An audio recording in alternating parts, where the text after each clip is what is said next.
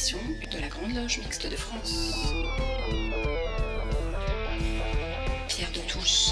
Bonjour à tous, bienvenue dans cette 35e édition de Pierre de Touche, l'émission hebdomadaire de la Grande Loge Mixte de France. Alors que de nouvelles restrictions pourraient être annoncées dans les prochains jours pour lutter contre le Covid-19, cette édition sera largement consacrée à la digitalisation de la société et au monde numérique. Ce sera le débat de euh, cette édition, un débat qui pour la première fois est également euh, disponible en vidéo sur Delta TV et bientôt sur la chaîne YouTube de la GLMF. Mais dans cette émission, on évoquera aussi les intellectuels, le dilettantisme, la gourmandise et puis bien sûr la franc-maçonnerie. Une édition que nous dédions aux victimes des attentats de janvier 2015. Nous ne les oublions pas. Vous écoutez Pierre de Touche, nous sommes ensemble pour deux heures.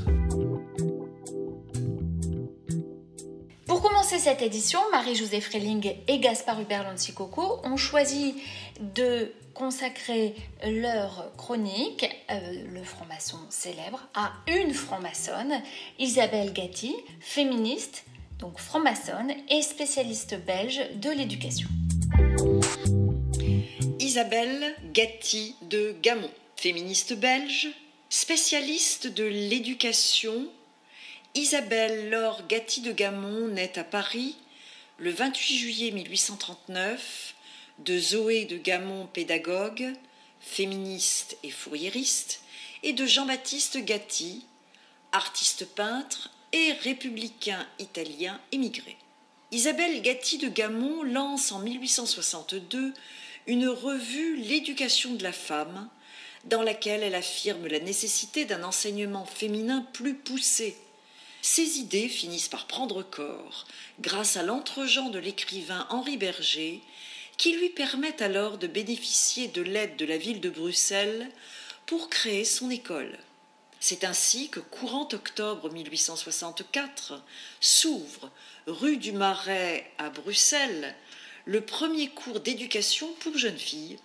Cette première véritable école communale laïque belge d'enseignement moyen pour filles offre une formation scientifique solide, indépendamment de toute emprise cléricale. Cette école, qui répond aux vœux de la bourgeoisie, provoque pourtant la colère de l'opinion catholique.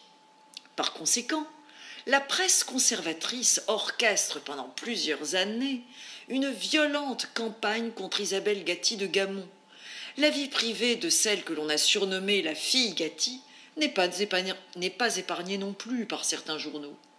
Mais ces attaques ne parviennent pas à amoindrir le franc succès du cours d'éducation pour jeunes filles dont l'implantation ne cesse de s'étendre. En tout cas, elle poursuit le développement d'une pédagogie novatrice, rédigeant ses manuels scolaires et formant elle-même son équipe d'institutrices, dont la juriste Marie Poplin et la pédagogue Henriette Dashbeck. En 1880, avec l'homme politique libéral Charles Bouls, elle crée une section de régente. Plus tard, en 1891, elle met en place une section préuniversitaire. Retraitée en 1899, Isabelle Gatti de Gamon, qui n'a jamais caché ses convictions féministes, rationalistes et politiques, rejoint les rangs du Parti ouvrier belge POB. Elle y œuvre pour la justice et l'émancipation. Elle collabore avec les cahiers féministes, le Peuple, le journal de Charleroi et le conscrit journal antimilitariste. Elle milite en tant que secrétaire de la Fédération nationale des femmes socialistes pour les droits politiques des femmes exigeant le suffrage universel. Mais cet espoir est déçu lors de la suspension en 1901 par le Conseil général du POB du mouvement pour le suffrage féminin sous prétexte qu'il favoriserait les cléricaux. Membre du comité de la Fédération nationale des libres penseurs, Isabelle Cathy a pris part aux travaux de la libre pensée et à son congrès international de Madrid en 1892. Membre du comité de surveillance de l'orphelinat rationaliste dès sa fondation en 1893, elle en est devenue directrice en 1900, fonction qu'elle a assumée jusqu'à son décès. C'est sous sa direction qu'a été créée la première école primaire mixte, annexée à l'orphelinat. Isabelle Gatti de Gamon, initiée à Paris vers 1903 dans la loge maçonnique d'Hydro, de la Grande Loge symbolique écossaise mixte et maintenue, est-elle ainsi devenue la première femme belge franc-maçonne Décédée le 11 octobre 1905 à l'âge de 66 ans, les funérailles d'Isabelle Gatti furent l'occasion d'un imposant rassemblement.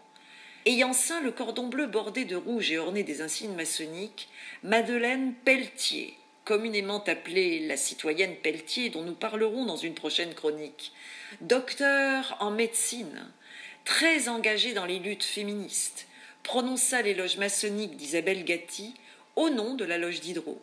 Elle repose au cimetière du Diveg à Ekrel. Par testament, elle a légué sa fortune à trois organismes l'orphelinat rationaliste, le cours d'infirmiers et d'infirmières rationalistes créé par le sociologue et docteur en médecine César de Pépé et la libre pensée, auteur de livres à portée surtout pédagogique. Elle a elle-même été le sujet de plusieurs ouvrages. En 2005, les téléspectateurs de la télévision belge de langue néerlandaise ont classé Isabelle Gatti de Gamon à la 55e place de l'émission des Rusta Belr tandis que la RTBF l'a classé à la 88e place d'une émission similaire, Le Plus Grand Belge. Un lycée porte son nom et à Eckel, une rue l'honore. Avec Claire Donzel, nous avons rencontré Robert, franc-maçon du Grand Orient de France, en loge à Genève. Écoutons son témoignage pour Je suis franc-maçon et alors je suis franc-maçon et alors, aujourd'hui, nous rencontrons Robert, qui est un membre de la respectable loge Étoile du Léman à Genève. C'est une loge du Grand Orient de France. Bonjour Robert. Bonjour. Alors Robert, qu'est-ce qui vous a amené à accepter de participer à cette chronique? Eh bien, je dirais, euh, je suis franc-maçon. Pour répondre, je suis franc-maçon et alors? Il faut parfois se laisser bousculer, euh, en fait, car cela amène à faire le point. Cela rejoint la préparation et la lecture d'une planche. C'est forcément une remise en question, une occasion de sortir de sa zone de confort, en fait. C'est, c'est, je dirais, c'est être vivant. Alors, vous êtes membre de plusieurs loges. Pourquoi plusieurs loges? Appartenir à une loge, euh, une seule loge, peut tout à fait suffire. Euh, mais pour moi, appartenir à plusieurs loges, c'est l'occasion de travailler sur plusieurs rites, euh, donc plusieurs remises en question. C'est en particulier, ça me permet d'approfondir des questions philosophiques, je dirais. Et alors, quel franc-maçon êtes-vous dans la vie profane? Quand on est franc-maçon, au sens euh, humaniste, je considère qu'on ne doit pas être cloisonné. On met en œuvre ce que l'on apprend sur le chemin initiatique et on porte dans le quotidien les valeurs acquises. Là est l'unité de la personne. Euh, je n'ai absolument pas honte d'être franc-maçon. Donc, euh, franc-maçon en loge et franc-maçon en dehors. Eh bien, merci Robert, merci à Claire qui a préparé cette chronique.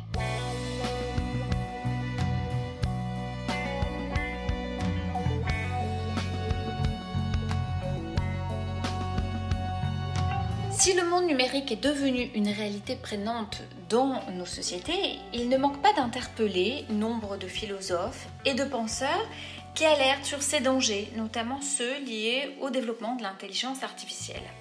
Les francs-maçons, que l'approche symbolique semble placer aux antipodes de ce mouvement, peuvent-ils rester indifférents à celui-ci? L'initié et l'homo connecticus du monde profane ont-ils quelque chose à voir? Alain Vordonis nous livre aujourd'hui sa première chronique sur le thème Monde numérique et pensée symbolique. Dans notre monde hyperconnecté où règne en maître l'immédiateté, la franc-maçonnerie apparaît comme un îlot préservé de toute intrusion venant perturber la quiétude de ses réflexions et la sincérité de leur contenu. L'initiation et les rituels maçonniques nous tiennent éloignés de l'agitation du monde profane et de ses faux semblants où le paraître domine souvent sur l'être. Pour autant, le monde numérique et sa dimension digitale ont pris la place que l'on sait, s'infiltrant dans toutes les cultures et les modes de vie à travers le monde, bousculant les traditions des uns, asservissant les autres au profit d'une uniformisation des modes de pensée et d'action, au nom de modèles servant des intérêts pas toujours très avouables. Dans le même temps, le développement des réseaux numérisés à l'échelle planétaire a largement contribué à faire circuler les idées, à libérer la parole en donnant accès au plus grand nombre à des savoirs qui permettent à chacun de s'ouvrir à d'autres réalités. S'il nous faut bien admettre que ces deux mondes coexistent désormais, l'on ne peut manquer de s'interroger sur le caractère antinomique de ces deux univers. L'homo connecticus que nous sommes devenus à notre corps défendant a-t-il quelque chose à voir avec l'initié? Et l'un peut-il mettre en péril l'autre en venant troubler la démarche spécifique qui s'attache à notre parcours? En d'autres termes, le développement des différentes formes de communication numérique et le recours à l'intelligence artificielle peuvent-elles contrarier la pensée symbolique, garante de la liberté de cette démarche? Peut-on espérer de l'un et de l'autre sans compromettre notre capacité à demeurer des êtres pensants et agissants infiniment libres? Faut-il craindre enfin la toute-puissance du numérique au point d'y être un jour totalement soumis en risquant de nous y perdre? Un récent numéro de la revue maçonnique Point de vue initiatique s'est longuement attardé sur ces diverses questions, inspirant ses réflexions sur la place de l'initié dans le monde numérique, sur l'influence des réseaux sociaux, comme sur le sens qu'il convient de donner à la notion d'homme augmenté au regard de notre démarche initiatique. Sans prétendre à l'exhaustivité sur un sujet qui n'est encore qu'à ses tout débuts, je vous livre donc quelques modestes échanges sur les interactions entre monde numérique et monde initiatique au fil de plusieurs chroniques, dont celle d'aujourd'hui traitera plus spécifiquement de la pensée symbolique. Au premier regard, on peut considérer que le monde numérique, domaine du langage binaire, n'a que peu à voir avec le monde initiatique.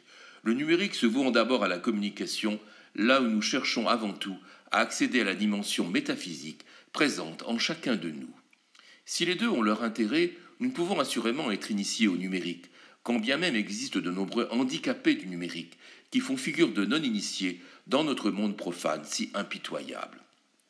Par notre démarche d'hommes et de femmes libres de bonne mœurs, nous cherchons à nous dégager de toutes les pesanteurs qui nous sont extérieures pour aller à l'essentiel, au principe créateur que certains nommeront ou pas grand architecte de l'univers. Dans tous les cas, nous allons chercher ce qui est déjà en nous-mêmes et point besoin de toile pour cela. Sans ignorer ce qui constitue l'une des révolutions majeures de nos sociétés de la fin du XXe siècle, peut-on considérer que cette dimension numérique appartient plus à la forme qu'au fond? N'est-elle pas quelque part l'expression d'un confort, voire d'un sentiment de toute puissance, nous apportant une satisfaction immédiate, un instantané, là où le retour en nous-mêmes, dans le silence de notre temple intérieur, paraît bien plus fructueux et à tout le moins mesuré et réfléchi? Suffit-il d'être relié au monde avec la facilité déconcertante du net pour le comprendre, et les francs-maçons, que certains sont tentés de juger comme des personnes plus ou moins recluses, ont-ils à envier aux accros du numérique, parfois bien seuls dans leurs échanges, même bardés de centaines de pseudo-amis et de likes bien trompeurs? Certes, la question du numérique ne peut être réduite à ce seul aspect, mais le geek et l'initié ne sauraient être confondus, malgré la définition humaniste que Mark Zuckerberg, richissime fondateur de Facebook, entend donner à son organisation qu'il qualifie assez présomptueusement de philanthropic project. Si nous savons que l'on s'initie soi-même, comment dès lors pourrait-on définir l'homo connecticus? Ce dernier dispose-t-il d'un viatique, lui permettant réellement de s'élever sans s'asservir à un système qui tend à le piéger? Devenu adepte plus ou moins inconditionnel d'un nouveau type d'échange, narcissique, voyeur, délateur et lâche à ses heures, il participe de la transmission de faux savoirs, de vrais mensonges confinant à la radicalité parfois, avec une réflexion, un esprit critique, parfois réduit à leur plus simple expression. Est-ce vraiment la meilleure façon de comprendre le monde et d'être en mesure d'agir ensuite pour le rendre meilleur? Où se situe l'altérité, manifestée trop rarement autrement que pour s'ériger en procureur ou en bourreau d'un soir? Quant aux certitudes, elles ne peuvent ici que se renforcer au point de devenir parfaitement incontrôlable.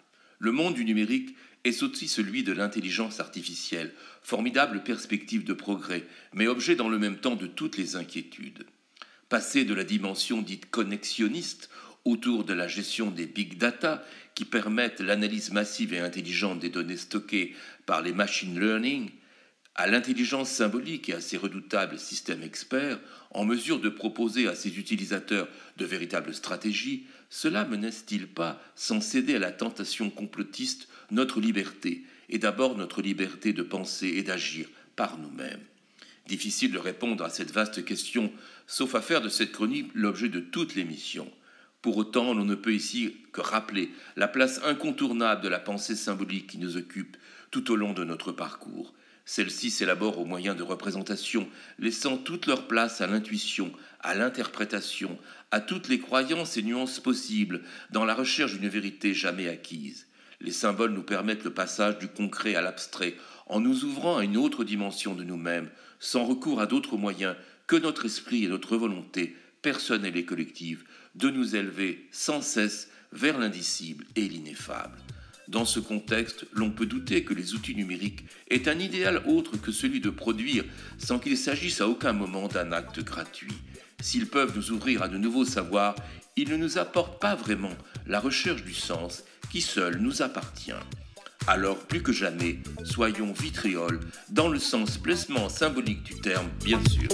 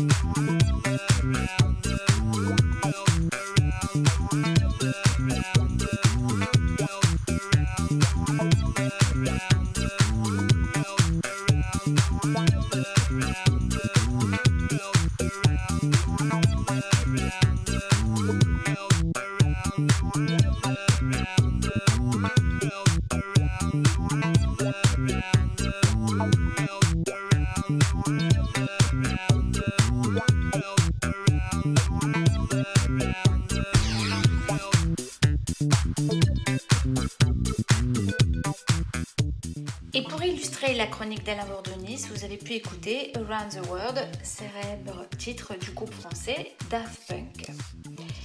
Place maintenant au débat.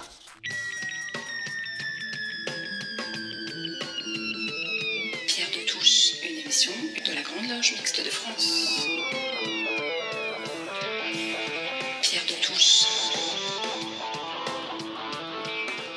Il apparaît que nous vivons désormais dans deux mondes, l'un terrestre, matériel, que nous connaissons souvent, de moins en moins, soumis aux contraintes du temps, de l'espace, de nos sens limités, de notre corps aux possibilités limitées, de notre cerveau plus ou moins puissant. L'autre, numérique, balayant l'ensemble de ces contraintes d'un revers d'informatique, de fibres et d'Internet, augmentant nos capacités à l'infini, sans toutefois nous transformer chacun en un Dieu tout-puissant. Alors, quid de cette double, voire triple ou quadruple vie qui nous est désormais imposée, car les deux mondes se recoupent, se rejoignent, se décomposent et se fragmentent? Quid de cette cohabitation en nous, des personnalités multiples qu'ont généré ces différents mondes dans notre petite tête d'humain, enfermé dans sa boîte crânienne, en particulier les réseaux sociaux qui semblent être parfois devenus ce que l'on peut faire de pire en matière de repères, d'hystérie collective, de violence généralisée, devenant de plus en plus une immense caverne multi-complotiste. Est-il possible de tirer profit du numérique pour en générer un monde digital apaisé, au service d'une humanité soucieuse de son voisin de palier et de son nouveau voisin numérique, respectueuse de sa planète, ou à l'inverse, sommes-nous condamnés à une décadence accélérée, une vie égoïste et dénuée de sens dans un monde terrestre dévasté? Quelle vérité entre ces deux issues? Quels espoirs, s'il en existe, est-il possible de déceler chez cet hybride homme humain et digital, quelle espérance pour nos enfants? Alors, pour échanger avec nous ce dimanche, Hervé Cuilandre, chargé mission digitale chez NJ et auteur de plusieurs ouvrages sur le numérique. Bonjour Hervé. Bonjour.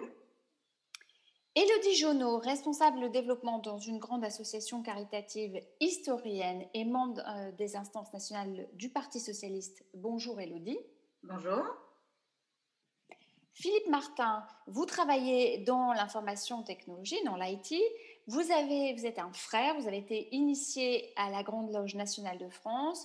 Vous êtes passé maître euh, fondateur de la loge Edouard Kipling, qui est une loge indépendante qui se réunit à Suresnes, qui a été créée il y a dix ans, et qui, pendant tout le confinement, s'est réunie en tenue numérique et non pas en réunion. Bonjour Philippe. Bonjour. Et euh, Mehdi Mebarki, euh, vous êtes architecte de formation. Vous avez été conseiller en communication numérique de la campagne de François Hollande lorsqu'il était candidat à la présidence de la République. Puis vous avez été responsable adjoint de la cellule communication de l'Élysée et du service information du gouvernement. Bonjour Mehdi. Bonjour. Alors nous avons choisi d'intituler ce débat Adeptes du tout numérique et du digital, sommes-nous toujours maîtres de nos propres vies terrestres? Alors une première question à Elodie Jonot. Éric Sadin présente la digitalisation comme un tournant épistémologique, anthropologique et plus largement civilisationnel. Je cite, partagez-vous cette vision des choses? Alors c'est une, une belle entrée en matière. Euh, j'aurais tendance euh, à la partager parce que je pense que les trois aspects euh, anthropologiques, épistémologiques et civilisationnels se, vérifient à différentes échelles, évidemment. Elles sont loin d'être universelles. J'aime bien l'expression tournant, puisque moi, dans mon milieu professionnel, on parle de virage numérique, donc virage, tournant, tout ça se, rejoint un peu. Mais j'ai l'impression que ce tournant dure depuis longtemps, pardon, dure depuis longtemps, euh, et que tout le monde ne prend pas le tournant à la même vitesse, et que j'ai peur qu'au bout du tournant, ce soit une rupture, du coup, civilisationnelle, anthropologique et épistémologique. Donc, euh, à l'instant où on se parle, j'aurais tendance à partager le constat, euh, mais je pense que ça va bientôt plus être ce constat-là. Je pense que la fracture et la rupture vont prendre le pas sur le tournant. Je pense qu'on va laisser beaucoup de gens sur le bord du chemin. Je dis on parce que je, pense que nous avons tous pris ce tournant, tous les six. Mais euh, on ne prend pas tous à la même vitesse et euh, je, je, crains qu'il y ait à un moment une rupture et qu'on soit plus dans un tournant. Euh, voilà, je ne sais pas si ça répond à la question. En tout cas, à, la date d'aujourd'hui, à heure H, oui, je partage le constat. Alors Hervé Cuilandre, la digitalisation est tout d'abord passée par la dématérialisation des processus préexistants dans le monde matériel. Elle a ensuite développé de nouveaux processus, se libérant ainsi des vieux réflexes devenus inutiles. La Poste, qui a vu disparaître brutalement l'ensemble de son courrier entre particuliers, puis lentement mais sûrement son courrier professionnel, en est une victime euh, remarquable. Pensez-vous que le monde économique doit s'adapter à tout prix ou les États, l'Europe, les organisations internationales doivent-ils, selon vous, freiner, réguler, voire parfois maintenir sous perfusion euh, les acteurs devenus obsolètes? Euh, alors, en mon sens, euh, la révolution numérique, c'est une révolution euh, schumpeterienne, comme on a pu le voir pour les, révolutions énergétiques. ceci dit, c'est une révolution de la diffusion d'informations qui, ressemble à celle de l'écriture, de, de l'imprimerie, et qui, qui, permet une meilleure diffusion euh, de, l'information dont on dispose. Alors, euh, cette révolution, euh, à mon sens, bon, elle a touché beaucoup d'organismes, beaucoup d'entreprises, mais pour la Poste, bon, pour connaître un petit peu la Poste, je, pense qu'elle s'en est bien sortie. Le courrier tel qu'on le connaissait euh, avec le timbre, l'écrire sur l'enveloppe et tout ça, ça a peut-être un petit peu disparu. Mais l'activité euh, euh, colis, on ne va pas numériser des colis. après, ils ont inventé, réinventé d'autres types de, métiers derrière qui ont fait qu'ils bah, se sont trouvés, ils, ont, ils ont réussi à être à disposition d'un client assez exigeant finalement, parce que nous, nous tirons en gros, cette numérisation, hein, c'est bien parce que le client veut un service 24-24, veut plus de disponibilité, plus de rapidité, que ben, les, entreprises doivent s'organiser en conséquence. la, Poste, comme les, entreprises de communication. Bon, j'ai cité euh, France Télécom, euh, GDF euh, ou EDF. Enfin, ce sont quand même des organismes qui ont, qui ont pas mal souffert, effectivement, de, la, de, toutes ces révolutions. Mais bon, c'est un nouveau modèle. C'est un nouveau modèle vers lequel on, doit, on, doit forcément aller et contre lequel on n'a pas à, lutter. Euh, c'est cette fameuse révolution schumpeterienne qui, euh, euh, qui détruit les, modèles qui existaient avant et, qui, se, et, qui favorise les, plus rapides. Hein. donc réguler ça, je n'y crois pas un instant. Je ne vois pas du tout comment on pourrait. au contraire, je pense qu'il faut faire partie des, des gens qui, acceptent le mouvement, qui l'accompagnent et qui font en sorte que euh, les, salariés, les clients soient les, les, euh, les, mieux, euh, les mieux lotis dans, cette affaire, dans ce type de révolution. il ne faut pas non plus oublier que dans ces entreprises, beaucoup de, salariés le, le vivent pas forcément très bien. Bon. C'est un sujet sur lequel on reviendra d'ailleurs un peu plus tard dans cette émission. Mehdi Mebarki, les nouvelles possibilités offertes par le digital doivent-elles permettre à chacun de faire tout, voire euh, n'importe quoi, y compris par exemple chasser sur des terres qui n'étaient pas les siennes, elles-mêmes devenues obsolètes? Oui, c'est ce qu'on voit aujourd'hui à travers, euh, à travers euh, tous les sujets qui priment dans l'actualité. Il est vrai qu'aujourd'hui, cette, cette, révolution qui est aussi un, comme le disait Hervé, une espèce de momentum comme ça dans l'évolution de, l'humanité. Euh, l'écriture, l'imprimerie, euh, la vapeur, l'électricité, ce sont des, révolutions qui ont apporté euh, nouveau cheminement pour l'humanité. Alors en même, temps, ça, ouvre le champ des possibles, mais en même temps, c'est la cause et la première cause de, de fracture. cette transformation, aujourd'hui, elle a permis euh, d'ouvrir le champ des possibles de plusieurs euh, personnes qui n'avaient pas accès à l'information, qui n'avaient pas accès à la diffusion. C'est en ça que ça a démocratisé euh, cet accès-là, cette possibilité-là de partager, on va dire, son avis, de s'informer, de, de, de, de, faire sa son propre avis et de ressortir l'information digérée, si on veut. Et ça, c'est là où on vient sur des sujets parfois où on n'est pas maître un exemple dans l'actualité, aujourd'hui, on parle beaucoup de vaccination. Et un des, une des, un des paramètres qui revient tout le temps, c'est euh, on n'est pas au courant de tout, nous ne savons pas tout. Euh, moi, je me pose la question, aujourd'hui, cette question devient légitime, mais est-ce que pour autant, parce qu'elle est légitime de la part d'une majorité de personnes, qu'elle est dans le vrai? Est-ce que nous sommes tous à un niveau d'information euh, ou de savoir euh, qui est que euh, nous soyons nous-mêmes émetteurs d'un avis sur des sujets qui nous dépassent? C'est le, côté négatif de cet accès à l'information et l'accès à la diffusion. Que toute personne se croit légitime pour un sujet pour lequel parfois elle ne l'est pas. Alors, Elodie euh, Jonot, ceux des services publics qui sont devenus ou deviendront obsolètes, doivent-ils mourir ou se maintenir via une diversification forcée entrant alors forcément en concurrence avec le secteur privé? Je pense par exemple euh, aux recommandés électroniques de la Poste euh, que rien ne justifie. Euh, oui, je, vais rebondir sur ce qu'a dit. Ah, je crois qu'on n'a pas le droit de dire rebondir dans cette émission, donc je ne vais pas rebondir. je vais réagir à ce qu'a dit Hervé sur les services publics et, et, sur la Poste en particulier. Et puis, ça fera le lien avec ce que j'ai dit au tout début. je pense qu'on laisse des gens sur le bord du chemin et je pense que euh, le parallèle entre la numérisation de certains services publics et la réalité des territoires n'a pas du tout été mis en corrélation. Euh, autant on se retrouve avec des gens qui n'avaient pas accès à des services qui maintenant ont accès à des services via le numérique, mais on se retrouve aussi avec des gens qui avaient accès à des services publics de proximité dans les territoires qui, au nom du numérique aujourd'hui, n'y ont plus accès, avec euh, réduction des plages horaires d'ouverture de certains euh, services publics ou même euh, archi-privés comme, comme les banques. Enfin, aujourd'hui, euh, il y a quasiment plus ou, de moins en moins de, guichets bancaires humains.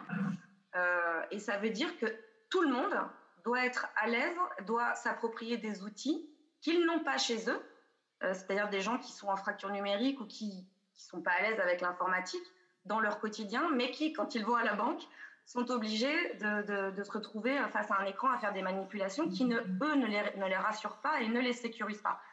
Ce qui peut aussi alimenter euh, une certaine méfiance vis-à-vis du, tout numérique. Euh, le recommandé numérique de la Poste, j'avoue que je n'y ai jamais eu recours, donc je ne sais pas si c'est utile ou pas utile. Euh, j'espère quand même qu'il y a quand même eu deux, trois études de benchmark qui ont été faites pour le mettre en place. J'imagine que ça repose sur un besoin ou une demande. Mais, mais c'est vrai que pour certains services de proximité, comme les banques qui relèvent du privé ou comme la poste qui relève du public, un jour ils seront obsolètes, mais je pense qu'aujourd'hui ils ne le sont pas. Ils seront obsolètes quand tout le monde aura pris le tournant dont on a parlé tout à l'heure, quand tout le monde aura fini de prendre ce virage numérique. Est-ce que c'est l'affaire d'une génération ou d'une demi-génération? Je ne sais pas. Là, on pourra peut-être dire que c'est obsolète. Mais aujourd'hui, on se rend compte dans les territoires que ça l'est absolument pas dans notre quotidien, on aura toujours besoin, enfin demain en tout cas, dans un futur très proche, de se rendre physiquement. Alors, à titre personnel à la banque, non, mais à titre personnel à la poste, oui. Et ça, c'est un, vrai sujet euh, sur la, réalité euh, du fonctionnement des services publics de proximité qui, au nom d'une numérisation et d'une certaine concurrence, on réduit euh, leurs accès, on réduit leurs locaux, on réduit leurs horaires et on se retrouve aujourd'hui avec des, micro-bureaux de poste qui peuvent pas recevoir plus de deux personnes en même temps parce qu'il n'y a qu'une seule personne qui fait tout, qui fait, la poste, qui fait la banque, qui fait la banque postale. Donc c'est vrai que la poste, c'est un bon exemple. Euh, j'imagine que les gens qui ne se servent de la poste que pour leurs affaires bancaires, comme beaucoup de gens de notre génération, n'y vont plus. Mais pour tous les autres, quand il s'agit de réceptionner un colis, bah, aujourd'hui, dans certains territoires, et je n'habite pas dans la diagonale du vide, il faut prendre une demi-journée de congé. Donc c'est quand même un vrai sujet. Voilà, c'est un vrai sujet.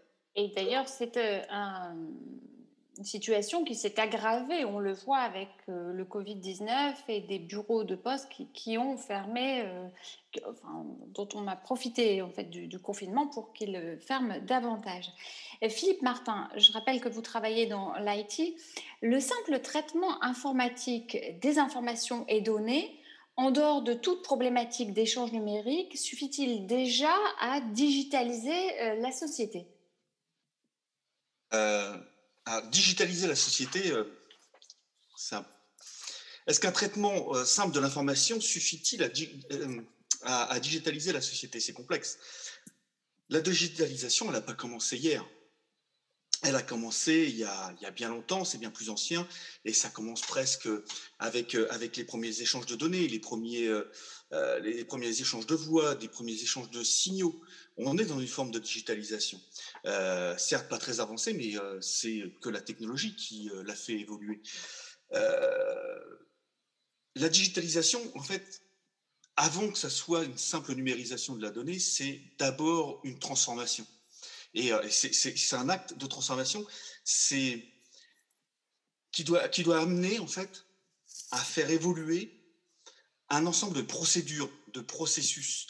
Euh, Elise parlait tout à l'heure de la, lettre recommandée euh, digitale, ça fonctionne super bien.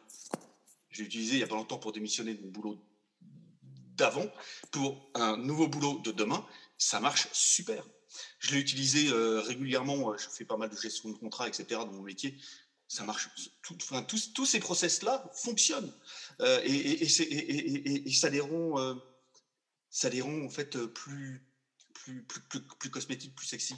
Euh, voilà, donc en fait, tout ce process-là, toute cette digitalisation, c'est d'abord un travail de fond qu'il faut mener, un travail de réflexion, parce que il faut d'abord comprendre ce que l'on veut faire. C'est, il faut comprendre les usages, ceux que l'on va abandonner pour euh, aller vers ceux que l'on va adopter. Euh, c'est comprendre les savoir-faire, parce qu'on peut, on peut digitaliser les métiers, euh, mais les métiers reposent sur des savoir-faire. C'est un travail d'analyse, il faut acquérir de l'expérience. C'est extrêmement, extrêmement complexe.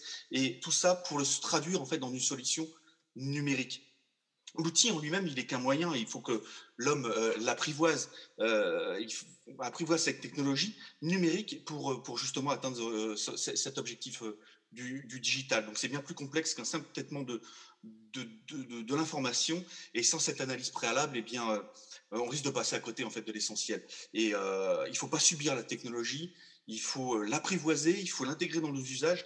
Et l'enjeu, en fait, pour, pour la réussite de cette digitalisation, c'est surtout d'abord de gérer le changement. Alors, on va faire une courte pause musicale avec l'affaire Louis Trio, Mobilis Immobilier, chanson qui reprend la devise du capitaine Nemo et de son Nautilus dans 20 milieux sous les mers.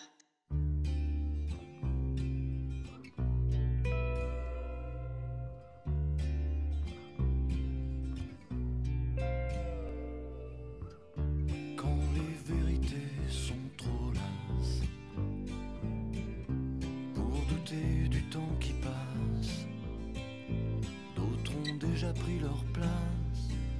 passe, d'autres ont déjà pris leur place, alors elles s'effacent.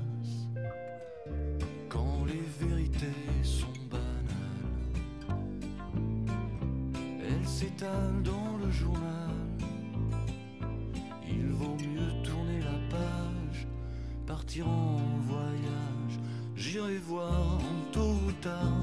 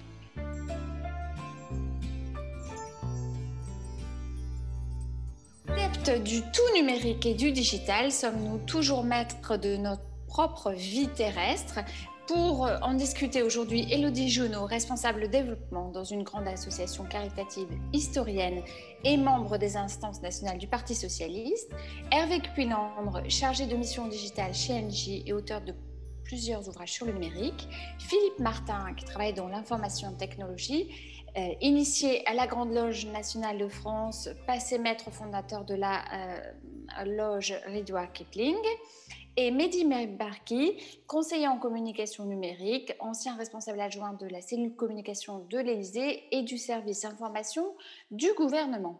Alors, Mehdi Barki, une question très importante est celle des données, de leur collecte, de leur traitement et de leur conservation, de leur partage, de leur revente, etc. Tout ceci le plus souvent dans le dos numérique des humains euh, que nous sommes, c'est-à-dire sans notre euh, consentement éclairé. Le RGPD est-il une vraie réponse ou cocher une simple case en bas d'un écran Internet euh, n'est-il pas un, leurre finalement? Faut-il dès lors craindre le big data et comment encadrer, maîtriser l'usage toujours croissant des masses considérables de données récoltées Il y a beaucoup de questions en une. Une question à tiroir, mais euh, question autour du big data. Et le big data, c'est euh, bah, big data, c'est quelque chose dont on parle depuis des années, mais on n'y est que maintenant. On n'y est que maintenant pour une raison très simple, c'est que l'humanité n'a jamais cumulé autant de données sur l'humanité elle-même. Euh, depuis des années, le processus s'accélère avec l'émergence des, des, GAFA, avec l'émergence d'un modèle digital qui tend vers euh, une rémunération par rapport aux données. On se, on se confronte aujourd'hui à, à, deux types de problèmes. Un, euh, la protection de ces données et de leur utilisation. Et deux, euh, un aspect que l'on ne voit pas, qui est la, face cachée de, l'iceberg, si on veut, c'est l'impact écologique qu'on va avoir sur cette accumulation de données. sur le premier aspect, l'exemple que vous avez pris est, très parlant, c'est la RGPD. Euh, j'étais encore au service du gouvernement quand la RGPD a été euh, mise en place. Dire que c'est un artifice, ça serait peut-être aller trop loin. Dire que c'est la solution la panacée, ça serait mentir. la RGPD est une réponse à une demande croissante sur la protection des données.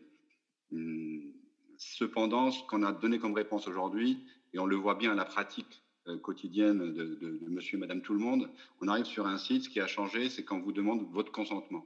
Mais ce consentement, c'est quoi? C'est euh, causer une case, cocher une case pour passer rapidement à avoir accès à l'information, ou bien aller sur un menu déroulant. Euh, sincèrement, pour comprendre, il faut vraiment être initié. Il faut savoir jongler entre les données Intel et les données Intel. Est-ce que ça va sur le privé, public Est-ce que c'est public ou ça va être revendu ou pas revendu, à fin commerciale, pas commerciale. Bref, il y a tellement de, une liste tellement exhaustive à cocher que je pense que, allez, on va dire 95% des gens cochent la première case pour avoir accès à l'information. Donc, de fait, 0% d'effet sur la globalité. Est-ce que les gens savent ce que peut changer RGPD Je ne sais pas. Donc, derrière, bien sûr, il faut de la pédagogie, quelque chose de plus simple. Et ça pointe aussi une autre question. Pourquoi nous n'allons pas plus loin sur cette question-là? Parce que finalement, euh, tous les acteurs, et même les acteurs publics tels que l'État, fait de la vente de données. Je vais donner un exemple concret. Est-ce que vous savez que quand vous enregistrez une carte grise, ben, vos données sont susceptibles d'être vendues à des partenaires privés? Mais c'est dans le contrat que vous avez avec l'administration. C'est écrit. Sauf que vous cochez tout et rien en même temps. Vous ne savez pas ce qui est derrière. Et que l'État aujourd'hui se justifie par rapport à ça en se disant, moi, la carte grise, je dépense tant d'argent et je peux récupérer tant d'argent en vendant vos données personnelles. Est-ce que c'est éthique, pas éthique? C'est l'État qui le fait. Alors, aujourd'hui, le curseur, c'est quoi? C'est quel est l'émetteur ou le vendeur de la donnée? Est-ce que c'est l'État? Donc c'est bon. Si c'est un privé, c'est mauvais. Je ne pense pas qu'on soit là. Sur le deuxième aspect, euh, aujourd'hui, pour euh, euh, centraliser cette donnée, cette data, plus de data, donc plus de serveurs, et plus de contraintes techniques. Il y a, il y a un livre dont j'ai oublié l'auteur qui s'appelle Le bug humain qui explique bien ça, où il explique comment aujourd'hui les pôles sont en train de fondre à cause de la data, parce qu'aujourd'hui nous sommes obligés d'enfouir de plus en plus loin les, euh, les, serveurs pour avoir moins de moins de chaleur. Et Google aujourd'hui se, place ses serveurs au niveau des pôles avec euh, des conséquences dramatiques sur, sur, sur, le, sur l'environnement direct. Donc voilà, il ne faut pas décorréler ces deux questions. Et le digital, en lui-même, euh, cache énormément de problématiques qui sont liées directement à nous, l'humain, au quotidien, dont euh, voilà, l'impact, l'impact carbone. Alors Hervé Cuilandre, faut-il euh, poser les balises du contrôle des quelques entreprises mondialisées qui dominent le monde digital? Faut-il les casser comme certains le souhaitent outre-Atlantique ou faut-il les laisser imaginer toujours plus les mondes de demain? Pourquoi pas, par exemple, en édictant quelques principes universels sous l'égide de l'ONU, euh, tels que ceux formulés par Asimov en 1942 pour les activités robotiques? Je voudrais tout d'abord, euh, je ne peux pas rebondir, je vais dire rebondir sur les propos de Mehdi, mais je vais, faire une galipette, euh, disons. Euh, effectivement, les, data centers utilisent 9% de l'énergie électrique mondiale juste pour refroidir nos, stockages de données pour nos, nos, emails, nos photos de vacances. Bon, ça, ça donne une petite idée du... Alors, pour répondre à cette question, euh, la, bataille de la donnée, à mon sens, est complètement perdue. Euh, nos, euh, nos, data centers sont répliqués et re-répliqués plusieurs fois pour des raisons de sécurité, hein, tout simplement. Et personne n'est capable de, nous certifier à quel niveau nos données restent en France, hein, par exemple, hein, dans, dans, le cas où on pourrait nous le certifier. à ce niveau-là, vu les capacités euh, de, piratage, parfois étatiques, hein, euh, qu'on a face à nous, nos données ne nous appartiennent plus. Et à ce niveau-là, il n'y a, pas de bataille, il n'y a pas de, coffre-fort assez fort. La, vraie bataille, s'il y a une bataille de liberté, par contre, à, mener et qui, qui, pourrait être quand même notre, notre bataille, ce serait sur la liberté d'activité. Les modèles qui sont proposés par les, grandes entreprises actuelles euh, c'est en gros deux modèles. Hein. Il y a euh, le modèle libéral américain, euh, il faut faire des affaires, hein, ou le, modèle chinois, plus coercitif, si, on ne traverse pas dans les clous, eh bien, on perd des points de vie, on perd des points de citoyenneté. Et, là-dessus, face, à ces deux, face à ces deux modèles qui se combattent actuellement dans le monde, hein, pour, euh, pour imposer euh, leur, euh, leur, philosophie. il, serait temps d'opter pour une alternative un peu plus française, pays des droits de l'homme, qui permette notamment de baser les développements sur la liberté d'activité. Alors, j'avais proposé en ce sens pas mal de, projets, mais pour répondre plus précisément à, la question, non, encadrer, euh, je, pense que c'est totalement impossible. Mais proposer, oui, euh, aller plus loin que les modèles qui, sont euh, actuellement mis, sur, le commerce, oui, parce que nous suivons les développements des constructeurs pour, pour être plus rentables, pour faire les mêmes euh, les mêmes activités euh, avec, moins de monde, euh, toujours moins cher et toujours plus rapide, mais nous ne proposons rien. Et nous avons, nous, la possibilité de proposer des, des, processus qui, qui, soient un peu plus originaux. Eric, Elodie Junot, face à ces puissantes entreprises, les organisations internationales, les États sont-ils encore maîtres de leur destin et de celui de leurs habitants? Et doivent-ils encore euh, exister? Euh, Oui, j'espère. Enfin, moi, je, milite pour la, la, préexistence, l'existence à l'infini. Je ne sais pas comment, dire, mais oui, je pense que les États doivent maintenir... Euh, euh, une existence, une autorité, une régulation. Alors, c'est pas parce que je le pense qu'ils le font, mais euh, je pense que les États ont un, rôle de. Les États avec un grand E, hein, c'est-à-dire. Euh, à moins que ta question porte sur les États avec des frontières, mais moi, je, je parle d'État au sens.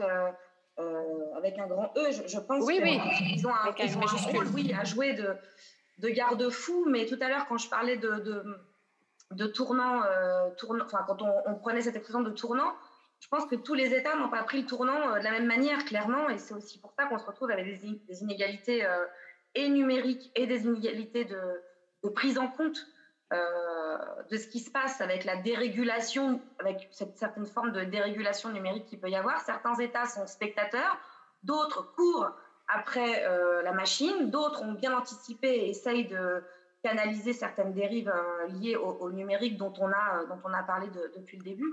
Euh, moi, j'espère qu'ils n'ont pas vocation à disparaître, ou alors euh, pas tout de suite, parce que je pense qu'il est un peu tôt. Euh, je pense qu'on en a encore, encore besoin. on a vaguement évoqué à demi-mot le modèle économique lié, lié aussi au numérique. on en a aussi beaucoup parlé dans l'actualité récente avec les confinements, déconfinements, reconfinements, semi-confinements ou non-confinements, ou confinements qui n'avaient que le nom de confinement, notamment sur les commerces essentiels, non essentiels de proximité, un peu plus lointains, ou alors totalement numérique. Euh, Hervé a parlé de rapidité, de à demi-mot, hein, de cette, nécessité de consommation euh, rapide, efficace et instantanée. Oui, moi je nourris l'espoir, euh, en bonne gauchiste que je suis, que les États aient encore un rôle à jouer pour essayer de nous ramener dans le, pas dans le droit chemin, mais je veux dire aujourd'hui, quelle est l'urgence d'avoir un câble triple USB en 24 heures en fait je, pense que cette, cette liberté numérique a aussi créé des besoins qui ne sont pas primaires, euh, qu'on a laissé se déréguler de la même manière que quelle est l'urgence de se faire livrer une bouteille de rosé à 22h un lundi soir. Euh... c'est qu'on est mal organisé si on doit se faire livrer une bouteille de rosé à 22h un lundi soir, mais qui fait appel à des plateformes numériques pour le coup, euh, on ne va pas les citer, parce qu'on va se faire des ennemis, mais euh, dont on sait pertinemment aujourd'hui et que euh, la façon dont sont traitées les personnes euh, euh, qui vont nous livrer cette bouteille de rosé un lundi soir à 22h. Je pense que c'est là aussi que l'État a peut-être un rôle à jouer dans la régulation. C'est pas dans la privation de liberté non plus, mais c'est une forme de régulation. Donc j'espère que les États sont pas obsolètes. Après, clairement, certains États ont clairement loupé ce, loupé ce virage. Donc soit ils le rattrapent, soit on se fait dépasser et puis chacun dans son petit quotidien essaye de réguler à son niveau. Euh, ça me semble très utopique, mais euh, voilà, je n'ai pas vraiment de réponse à la question, mais je, je pense qu'à la fois c'est un acte citoyen, je pense, de, quand on se sent concerné et gêné aux entournures par ce genre de modèle économique qui a été créé par une liberté absolue du numérique. Et donc c'est le revers de la médaille quelque part. Euh, soit on s'en fout complètement et c'est la vie, c'est comme ça, et, et puis tant pis. Tant pis pour celui qui est au bout de la chaîne numérique et qui va toucher 80 centimes pour faire 30 km pour nous livrer une bouteille de rosée le, lundi à 22h. Alors, alors, pour prolonger là-dessus, Médimer Barki, je rappelle que vous, vous avez travaillé au service d'information du gouvernement.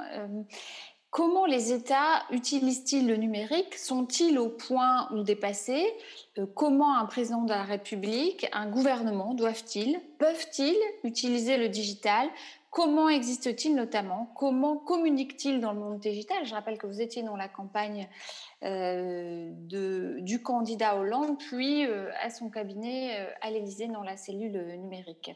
On a parfois l'impression, par exemple dans notre pays en France, que ce n'est pas toujours très au point pour vous répondre, euh, les, choses vont assez, vite quand même. Euh, j'ai intégré le cabinet du président à, la présidence de la République en, 2012, en mai 2012. Euh, la situation était, était la suivante. il n'y avait pas d'organe de communication numérique en tant que tel. nous, sommes, avec certains la, la, première génération de communicants numériques. Alors ça ne veut pas dire que le numérique n'existait pas. Le numérique existait, mais il était cantonné à des rôles euh, d'emailing entre les personnes, euh, mais la communication numérique en tant que telle n'existait pas. Pour preuve, il n'y avait pas de... Euh, pour la campagne 2012, ça, paraît étrange, mais le candidat Sarkozy n'avait pas de compte Twitter, par exemple. Bon, voilà. il avait opté pour un, compte Facebook. on est arrivé à la présidence, il n'y avait pas de compte officiel de la présidence. Il a fallu créer la marque, l'installer digitalement et, tout établir autour. Donc, nous, nous sommes partis, pour vous dire qu'en 10 ans, comment ça a basculé. Alors, en 10 ans, moi, j'aime à dire qu'en 2012, le lead en communication numérique était le politique.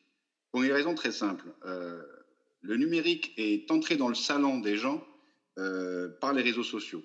Mais cette, cette, cette, cette pénétration dans, dans, dans, les différentes strates sociales a pris du temps. Et euh, pour toute pénétration de ce type, civilisationnelle, presque sociétale, il faut des éléments forts. Et, l'élément fort de l'époque, ça a été l'arrestation de DSK, par exemple, qui a fait que euh, plein de personnes, euh, cet événement qui a été massif, se sont dit, tiens, il y a des réseaux sociaux qui relatent des informations qui sont eux-mêmes relatées par des journalistes. Donc pourquoi aller écouter des journalistes, chantant directement les journalistes et allant vers l'information? Et on a vu débarquer comme ça sur les réseaux sociaux des centaines et des centaines de personnes. Ça a été un premier afflux la campagne 2012 a profité de cet afflux-là. C'est-à-dire qu'il y a eu une forte euh, polarisation des discours sur les réseaux sociaux, telle qu'elle n'existait pas avant. Ça a été la première étape, si on veut, de cette communication numérique politique euh, dans ses balbutiements, mais finalement qui était euh, en avant-garde par rapport à celle des marques.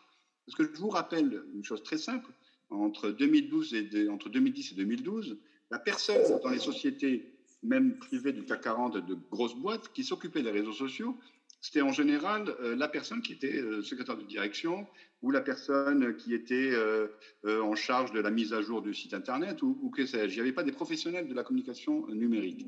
Aujourd'hui, en 10 ans, si vous n'avez pas une équipe de 10 à 15 personnes qui s'occupent du numérique, comment dire, même en termes d'affichage, vous ne pouvez pas passer aujourd'hui si vous n'avez pas cette équipe-là.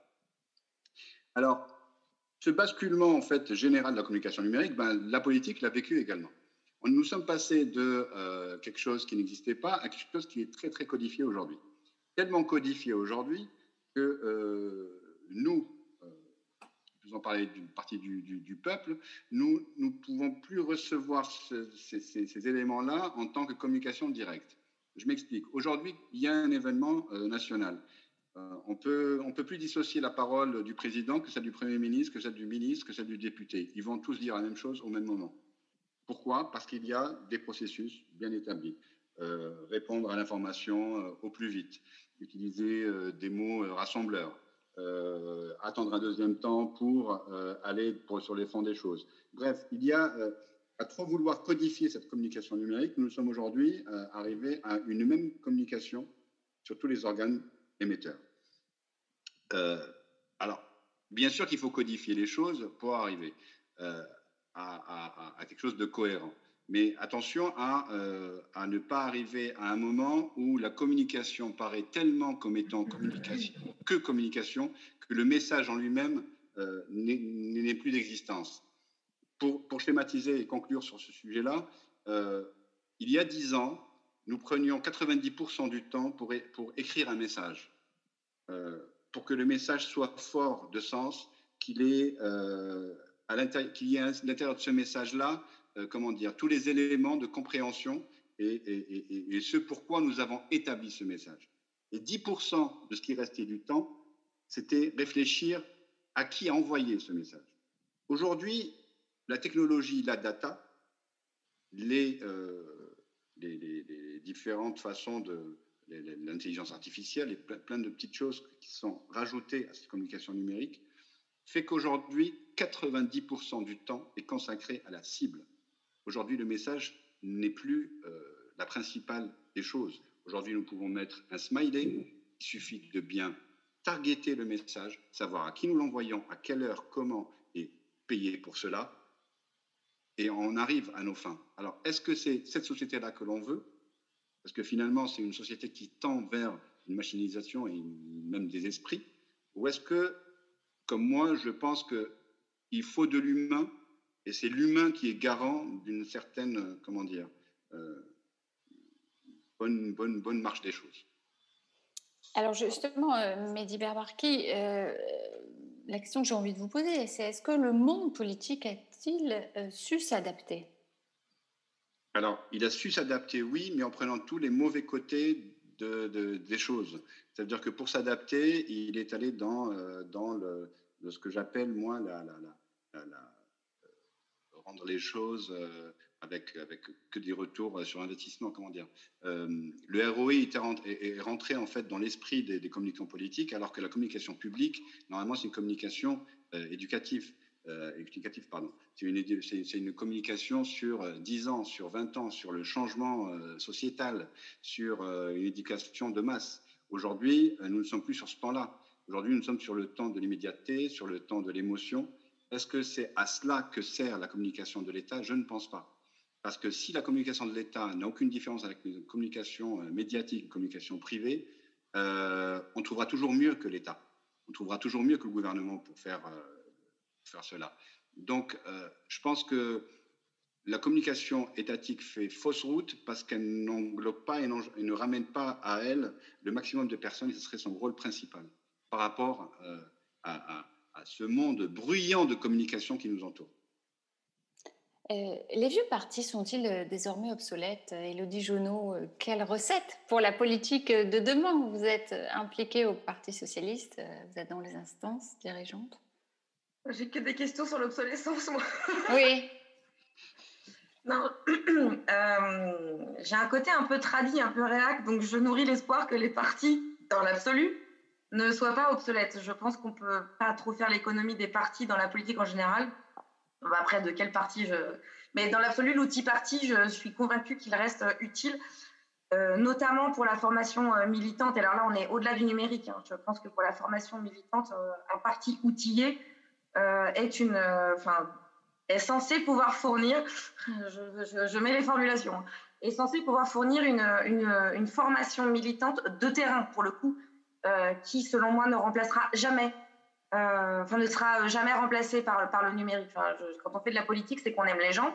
Euh, si on aime les gens, c'est qu'on aime les relations humaines. si on aime les relations humaines, c'est qu'a priori, on aime aussi les relations humaines réelles, c'est-à-dire au-delà d'un écran. Et que donc, faut aller à la rencontre des gens sur le vrai terrain, euh, il faut quand même être formé et normalement les outils sont, les partis sont des outils pour ça. Donc j'espère que j'espère qu'ils ne deviendront pas obsolètes parce que s'ils le deviennent, ça veut dire que le militantisme euh, et là je vais rejoindre Mehdi ne va se faire que sur les réseaux sociaux et ça c'est pas possible parce qu'on sait que c'est pas possible. parce qu'on sait qu'un tweet ne fait pas voter, qu'un post Facebook, le ROI, pour reprendre ce langage qui m'est familier dans le cadre de mon boulot, ne fait pas voter, enfin le ROI, c'est-à-dire un post Facebook, un don, parce que moi je bosse dans le caritatif, ou un vote, c'est proche de 0,02%, quoi. Donc ça se vérifie tous les jours. Et par contre, euh, c'est intéressant ce qu'a dit euh, Mehdi quand il a parlé de ciblage et de, targeting, où aujourd'hui on passe la plupart de notre temps à faire ça. les partis ou les communications, euh, la communication institutionnelle passe, passe, plus de temps à faire ça. Je pense que c'est maintenant qu'on a fait le constat que l'État ou les partis politiques passent plus de temps, enfin les partis non, mais en tout cas l'État oui, à faire du ciblage, il serait peut-être temps qu'ils se dotent de professionnels du marketing de façon à ce que la personne qui est en charge de la communication numérique ne fasse que de la communication numérique et que le ciblage ou le marketing, ce soit pas son job à elle non plus, parce que ce sont deux métiers différents. Euh, quitte à aller vers le tout numérique, je n'ai pas forcément la réponse, je ne sais pas si je ne suis pas forcément pour a priori, mais si on veut se donner les moyens d'aller dans du ciblage et du targeting, il faut avoir des gens au bout de la chaîne dont c'est le métier. Et aujourd'hui, euh, pour répondre plus à, à, ta question qui porte sur les partis et pas sur l'État, euh, aujourd'hui, les partis ont tendance à considérer que quelqu'un qui sait faire trois tweets, un live tweet euh, et trois posts Facebook de plus de quatre lignes sont de bons community managers. Ce qui, pour moi, est une, une grossière erreur. Euh, moi, mon, job, c'est la mobilisation numérique, mais je ne suis pas community manager. Pourtant, je maîtrise, a priori, assez bien les réseaux sociaux et leur rouage, mais ce n'est pas mon métier. community manager, aujourd'hui, c'est un métier. Je ne sais plus qui disait tout à l'heure, euh, que euh, on a beaucoup évolué depuis 10, 20, 30 ans. Euh, aujourd'hui, il y a des métiers qui existent qui n'existaient pas il y a 10 ans.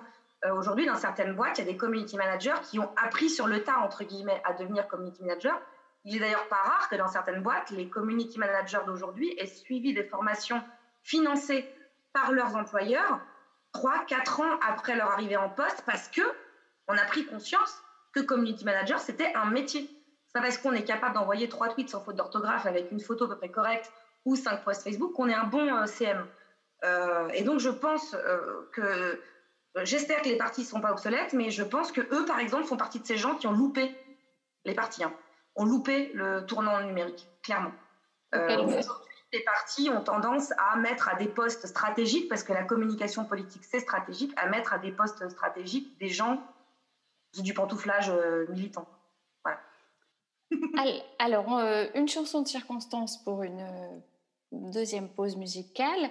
Stromae et Carmen, une chanson qui aborde les réseaux sociaux. L'amour est comme l'oiseau de Twitter. On est bleu de lui seulement pour 48 heures.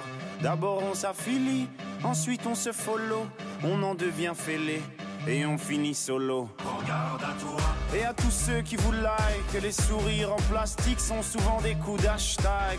Regarde à toi. Ah les amis, les potes ou les followers, vous faites erreur, vous avez juste la cote. Regarde à toi. Si tu t'aimes,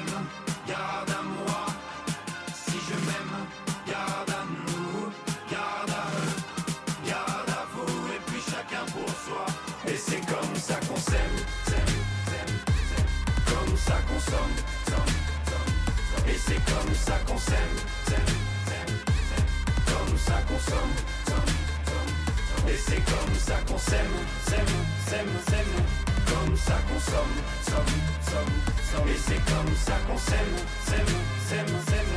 Comme ça qu'on somme, somme, somme, somme, somme, somme. Alors, adeptes du tout numérique et du digital, sommes-nous toujours maîtres de, notre, de nos propres vies terrestres? C'est le sujet de ce dimanche matin. Avec nous pour discuter, Elodie Junot, responsable développement dans une grande association caritative historienne et membre des instances nationales du PS. Hervé Cuilandre, chargé de mission digitale chez NJ et auteur de plusieurs ouvrages sur le numérique. Philippe Martin, vous travaillez dans l'IT et vous, avez été initié à la Grande Loge nationale de France et vous êtes passé maître fondateur de la loge Edouard Kipling. Nous en parlerons tout à l'heure. Une loge qui s'est réunie euh, pendant tout le confinement en tenue euh, numérique. Et Mehdi Mebarki, vous êtes conseiller en communication numérique, ancien responsable adjoint de la cellule communication de l'Élysée et du service d'information du gouvernement. Alors Hervé Cuilandre, la dématérialisation massive de la collecte des données a-t-il induit une nouvelle rationalité numérique, mathématique? Qu'advient-il des données qui ne peuvent se réduire aux mathématiques, aux algorithmes, par exemple les arts ou les sentiments? Ça, c'est quand même un sujet central. Euh, l'humain face à la machine, euh, nous n'avons pas disparu euh, face à la machine qui n'est qu'un outil, qui n'est qu'une calculette géante. Et nous, notre gros point fort à nous, êtres humains, c'est justement d'être imparfait, d'être imprévisible, d'aller au-delà des limites, au-delà des petites frontières, des cases qui nous, sommes, qui nous sont attribuées, pour euh, cette petite parcelle de génie hein, qui euh, fait que, eh bien, justement, Google nous étudie, étudie nos comportements pour essayer de deviner euh, quel serait notre comportement dans l'avenir face à des situations imprévisibles. Mais nous sommes l'avenir de la machine, l'air de rien. Et, et, ces fameuses imperfections sont nos points forts. Et il n'y a, rien à taire sur ce, sujet. Euh, effectivement, on, peut, on peut parler du portrait euh, d'Edouard de Bellamy euh, qui avait été vendu, je crois, à 432 millions de dollars, hein, qui était en fait fait par une intelligence artificielle, mais c'est un, un produit qui est reproductible, qui n'est pas porteur des sentiments ou des attentes de, de l'artiste qui l'a créé. C'est très différent c'est très différent d'une œuvre d'art euh, qui, elle, est porteuse de liens. Et c'est d'ailleurs tout l'intérêt de, euh, de, ce, de, monde numérique, ou moins quand on y participe, quand on crée, quand on veut le faire avancer, c'est de dépasser euh, ce côté calcul, ce côté logique, pour, pour y voir le lien qu'on peut établir entre les êtres humains. Et, et c'est bien ce lien qui a fait que Internet a si bien marché, c'est bien euh, ce lien qu'il faut absolument préserver euh, entre, entre les gens qui, euh, qui, qui, sont confrontés au numérique, qu'ils soient des clients, qu'ils soient des, des, salariés du numérique, qu'ils soient finalement des arbitres de ce, de, ce monde numérique, parce que nous, nous sommes l'avenir de la machine. Hein. nous sommes l'avenir de la machine. Et il faut absolument échapper à cette, cette comment dire, cette dictature du numérique euh, qui voudrait euh, nous faire croire qu'il y a euh, des bons et des mauvais, qu'il y a une moyenne à suivre, un peu comme on parlait des plateformes tout à l'heure qu'on a critiquées, mais au fond, on achète un objet et puis on nous propose déjà le suivant. On achète une bicyclette, on nous propose des pansements ou des béquilles. Bon, il y, a, y, a, là une, espèce de logique au, comportement humain qui n'est pas par nature logique et qui a toute sa richesse justement dans l'imprévisibilité. Et, et, la personne qui dépasse cette, frontière, cette petite, cette petite case dans laquelle on, on nous assigne, eh bien, la machine ne saura pas vous dire euh, si c'est un bandit ou un génie. Si c'est euh, la personne, comme on disait tout à l'heure pour la Chine, qui va traverser euh, à la mauvaise couleur ou rouge, ou si c'est le, génie de demain qui va nous affirmer qu'on on traversera mieux au rouge qu'au vert.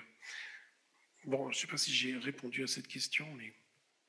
Alors, Philippe Martin, euh, des émissions de télé-réalité comme euh, Marié au premier regard prétendent que la compatibilité entre deux individus peut être euh, scientifiquement mesurable et donc garantir d'une certaine manière des relations heureuses. Or, le taux d'échec est important.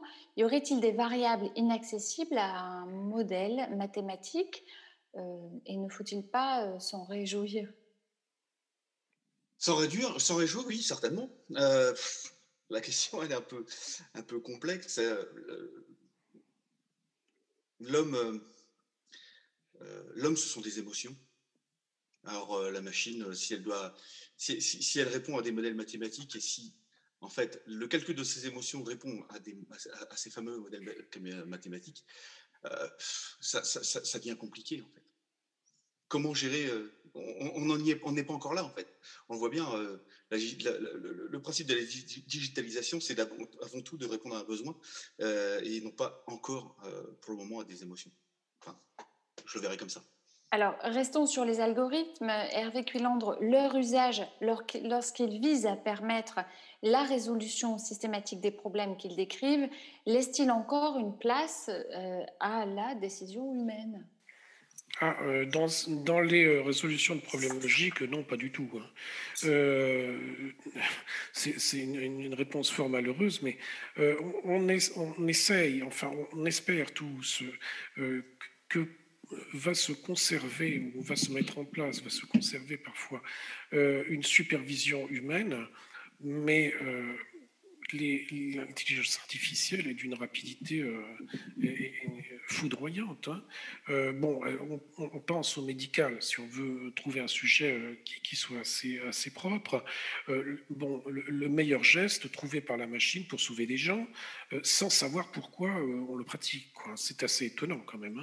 Hein. supervision humaine, bon, Peut-être, peut-être. Hein. Mais euh, si, on, si on revient vers le sujet militaire, par exemple, euh, sur des, des, armes avec une, rapidité... Euh, bon, si, on met une, supervision humaine, on perd la bataille. Bien évidemment, il y, a, il y a beaucoup de, de groupes qui travaillent à cette, au fait de retenir le, euh, l'intelligence artificielle et de, la, rendre plus humaine. Mais bon, euh, quel état-major j'aurais perdant. C'est un peu le... Euh, voilà, je suis très pessimiste là-dessus. Précisément sur les armes, quand on voit la capacité qu'ont les, les intelligences artificielles à jouer par exemple au jeu de Go, hein, qui, je vous le rappelle, suivent les règles de, la, psycho, de la psychodynamique. Donc finalement euh, c'est une manière d'encercler l'adversaire et euh, de, jouer sur les comportements futurs. Euh, bon, honnêtement, pour en revenir à la question, pour, des problèmes qui sont de calcul, non, non, je pense que notre supériorité n'est pas là. Et c'est pas, pas à ce niveau-là qu'on peut intervenir. Mais Barquet, pour continuer sur euh, les algorithmes, ne limite-t-il pas la créativité et l'émergence de nouvelles idées, de nouveaux modèles? Euh, Sûrement, sûrement, sûrement, sûrement, parce qu'aujourd'hui, on va s'adosser de plus en plus sur, sur l'algorithme. On va attendre la réponse de l'algorithme. Euh, pour aller sur les exemples d'Hervé, euh, les plus extrêmes, euh, sur la Chine, sur les États-Unis, ils, vivent, déjà sur les, sur les prédictions, ils vivent déjà sur la reconnaissance faciale, ils vivent déjà sur les outils prédictifs, même comportementaux. Et ce qu'on voit dans les premières études, c'est bah, transformation en fait du, réel au digital des mêmes problématiques. Les minorités, les mêmes minorités sont celles qui sont les plus touchées. Euh, on le voit avec les Ouïghours en Chine, on le voit avec la minorité euh, afro-américaine et latino aux États-Unis. Ça ne change à rien puisque c'est, euh, comme je dis toujours, l'humain qui est derrière. Alors oui, à un moment, l'humain n'aura pas le cerveau de l'intelligence artificielle parce qu'à force de nourrir, parce qu'il faut savoir qu'un l'intelligence artificielle n'est pas né comme ça ou de, l'esprit d'un extraterrestre.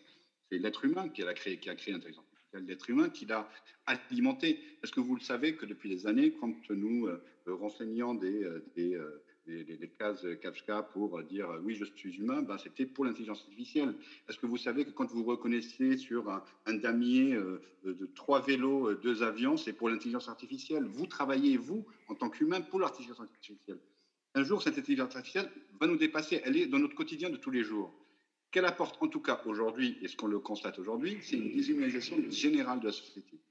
Aujourd'hui, euh, nous allons parler de sans contact. Nous allons passer par des caisses euh, sans contact.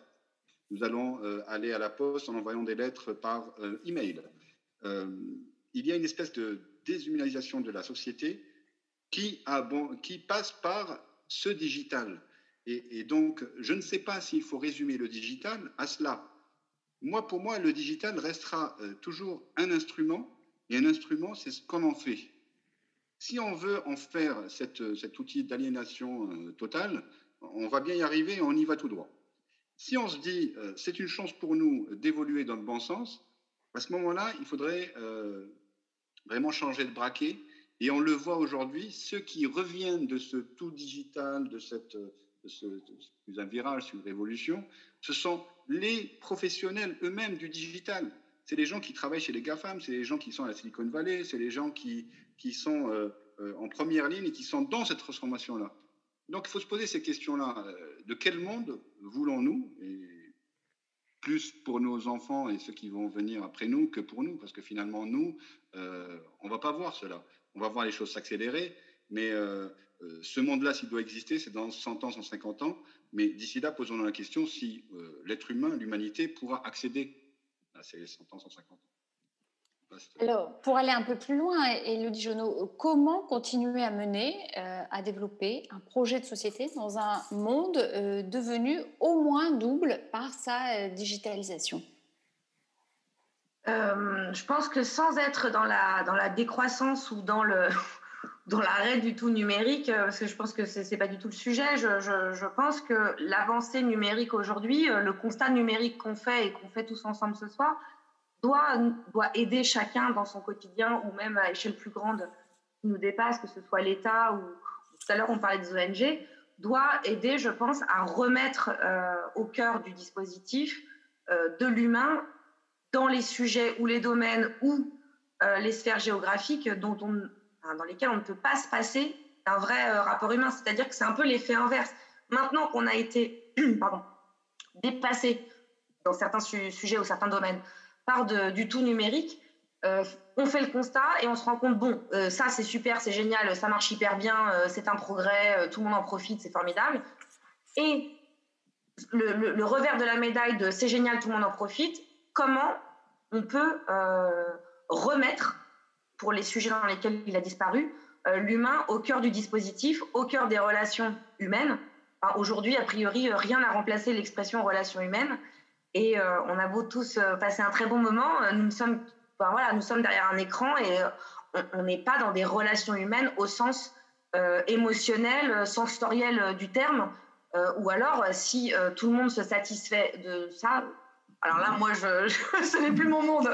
C'est-à-dire, c'est moi qui suis en marge de cette société. Mais je pense que quand on a fait ce constat-là, quand on a franchi un virage numérique brutalement ou quand on est vraiment de l'autre côté de la barrière numérique euh, à plus de la moitié euh, de son dispositif, il faut se poser la question de quel rôle pour l'humain et quand c'est possible, remettre l'humain euh, dans ses vocations premières qui, fort heureusement, aujourd'hui, il y a quand même des choses qui sont pas remplaçables. On l'a bien vu hein, sur certains algorithmes sentimentaux, a priori, ça ne marche pas très très bien.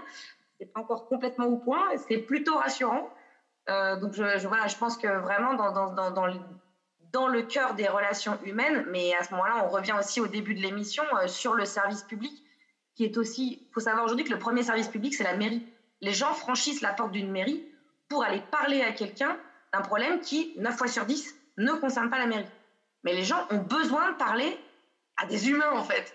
Euh, tout à l'heure, on a parlé de la poste. Aujourd'hui, si vous avez un problème avec la poste, vous parlez à un robot qui s'appelle Lisa et qui n'est pas au point, ce qui est plutôt rassurant aussi, de se dire que Lisa, Lisa de la Poste n'est pas complètement euh, au point aujourd'hui. Et en même temps, c'est un peu flippant parce que euh, Lisa de la Poste, enfin, la Poste est partenaire de plein de choses, de plein d'opérations, cœur sur la main et tout ça. mais aujourd'hui, la personne qui s'exprime sur les réseaux sociaux, c'est Lisa de la Poste. Et Lisa, c'est un robot. Donc en fait, voilà.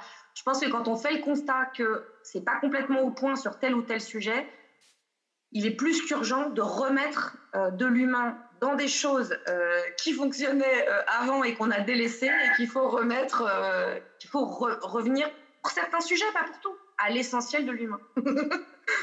tu me vois en 3D, Gilles, ou pas? Ah, super. Je sais pas ce que je donne en 3D. Alors, Philippe Martin, venons-en aux sociétés humaines fondées sur la tradition, l'initiation, autrement dit, l'obligation native de présence euh, comment la franc-maçonnerie, issue du siècle des mille lumières, peut-elle, doit-elle intégrer euh, la digitalisation? Nous avons vu les temples se fermer dès le premier euh, confinement, les tenues ne plus pouvoir se tenir, les initiations être suspendues. le recours au numérique ne peut-il être une voie à explorer pour adapter l'initiation au monde digital? Les francs-maçons ne pourraient-ils pas être doublement initiés? Ou alors la franc-maçonnerie doit-elle y échapper? Et si oui, euh, comment pourrait-elle euh, réellement y échapper? Alors c'est un vrai défi, tout ça, parce que c'est pas un sujet qui date de pareil d'aujourd'hui. Euh, nos amis anglais, qui tirent toujours les premiers, ont créé dans les années 90 Internet Lodge. Nous-mêmes en France, à peu près, même période, peut-être un peu plus tard, fin, de, fin, fin, des années 90, on a été, a se réunissait une loge qui s'appelait Saint-Gabriel, qui était une loge numérique. Aujourd'hui, je sais que la Grande Loge écossaise de tradition a fondé des loges Internet avec un programme elles, sont, il y en a une très active en tout cas, il y en a d'autres qui sont en gestation. J'en discutais avec le grand maître de, cette, de obédience il n'y a pas longtemps. Et euh, justement, on se posait ces questions-là. Parce que, eh bien, même si la maçonnerie a intégré depuis longtemps, donc euh, depuis quelques dizaines d'années, cette problématique d'univers numérique, euh, elle n'a toujours pas les réponses parce que comme je disais, c'est un, vrai défi. Il n'y a pas de solution viable actuellement encore dans la durée pour répondre en fait aux objectifs même de la, de la franc-maçonnerie, qui est effectivement de se rassembler et qui est de transmettre. Alors, comment concilier tradition et modernité euh, sans être euh, un comportement, sans, rentrer dans la schizophrénie. Euh, c'est quand même ce qui l'a séparé pendant plus de 60 ans dans son histoire. Donc aujourd'hui, on, est dans une situation inversée où il faut concilier une modernité et on n'a toujours effectivement pas encore de, réponse. La maçonnerie repose sur un ensemble d'histoires traditionnelles, de rituels, euh, de, rituels avec un grand R et de petits R, euh, qui sont des rituels de transmission, euh, qui reposent sur des éléments qui sont capitaux, qui sont, qui sont un mot, une parole, des signes, et qu'on l'appelle une poignée de main ou un attouchement, eh bien, ce sont là des éléments qui sont capitaux parce qu'il touche à la reconnaissance. Et si on analyse bien, en fait, tout le principe de l'initiation maçonnique, on est maçon ou on est fait maçon à partir du moment où on a pris son serment, même si on n'a pas tout reçu, c'est le pivot, mais on est capable de se faire reconnaître et on le, on le vit dans cette phase d'initiation à partir du moment où on est capable de prouver qu'on a reçu quelque chose. Or, le numérique aujourd'hui nous empêche de transmettre un des trois piliers de cette reconnaissance. On n'a pas encore de solution. Clairement, on n'en a pas. Euh, on pourrait le passer par la parole, on pourrait le mais ça, ça c'est pas, c'est pas encore, c'est pas encore, euh, enfin voilà, on n'a pas encore les bonnes mises en place. Il y a un gros travail à faire là-dessus. J'espère, oh mon Dieu, j'espère que ça ne sera pas euh, ce que nous, le, débouché que, que, nous aurons euh, à court, moyen ou long terme, parce que on y perdrait beaucoup. Je pense que notre société maçonnique, elle a, elle, a, son histoire et on fait tout pour la, pour la préserver. Le numérique peut l'aider, mais si on n'a plus en fait de, euh, enfin, cette phase capitale de reconnaissance, il faut se poser la question à savoir est-ce que l'on fait, est-ce que ce que l'on fait est encore de la maçonnerie ou est-ce que ça devient autre chose? Euh, Alors justement, euh, vous avez créé une loge indépendante en dehors de toute obédience et vous mmh. tenez des tenues en visioconférence Zoom mmh. lorsque les contingences temporelles ne permettent plus l'accès au temple. Euh, je dis bien des, tenues euh, numériques et non pas des réunions. Euh, pouvez-vous nous décrire votre expérience et que pensez-vous du défi numérique? Vous avez commencé à esquisser une réponse telle que posée à la franc-maçonnerie. Eh bien, comme je te le disais tout à l'heure, en fait, nous n'avons pas à subir la technologie. On, a, on doit, on doit l'apprivoiser. Et nous, au moment où est arrivé le premier confinement, donc au mois de mars, on s'est tout de suite posé la question à savoir, mais qu'est-ce qu'on peut faire? Comment on peut continuer à se réunir, même si, eh bien, on n'a plus accès à rien et qu'on est tous confinés chez nous? On s'est demandé aussi, mais si cette période doit durer, un mois, deux mois, trois mois, c'est ce qu'on a vu, mais plus, quatre mois, six mois, un an, dix ans, on n'en sait rien en fait. Là, ça va faire bientôt un an que ça dure. Est-ce que, eh bien, notre société qui a quelques centaines d'années d'existence n'est pas arrivé au bout en fait? Et on a dit non. Et euh, on, va, on, a souhaité s'adapter. On a apprivoisé la technologie, on a regardé les différentes solutions euh, qui, étaient, euh, qui, nous étaient proposées. On a choisi une, on a adapté notre mise en place. On n'a pas adapté le rituel, on a gardé tous les fondamentaux, mais on a, on a adapté toute la mise en place pour que tous les éléments essentiels soient présents. Et euh, ça nous a permis, en fait, non pas de, de répliquer quelque chose, de singer ce que l'on faisait dans la loge dans, un espace numérique, mais plutôt de le modéliser et de le faire rentrer dans quelque chose qui était nouveau pour nous. Euh, c'est, je vais prendre un exemple, mais euh, par exemple, retourner, retourner à un moment donné euh, un tableau de loge ou des choses comme ça, eh bien, comme il est ici derrière moi, j'ai notre bannière, un tableau de loge, il suffit de le faire apparaître. Même si effectivement, on a, on n'a plus cette phase qui est séduisante de voir l'officier l'ouvrir ou le dessiner, etc. L'objectif, c'est de le voir. Donc on répondait à cette exigence-là. Et on a déroulé comme ça des ouvertures et des fermetures de loges. On n'a pas pu aller plus loin parce que, effectivement, comme je l'ai dit euh, précédemment, on n'a pas pu, euh, on n'a pas pu rentrer dans des phases d'initiation, de transmission. On s'était, on s'est réservé, euh, on, s'est réservé de ça pour pour d'autres réflexions peut-être plus tard si on était obligé.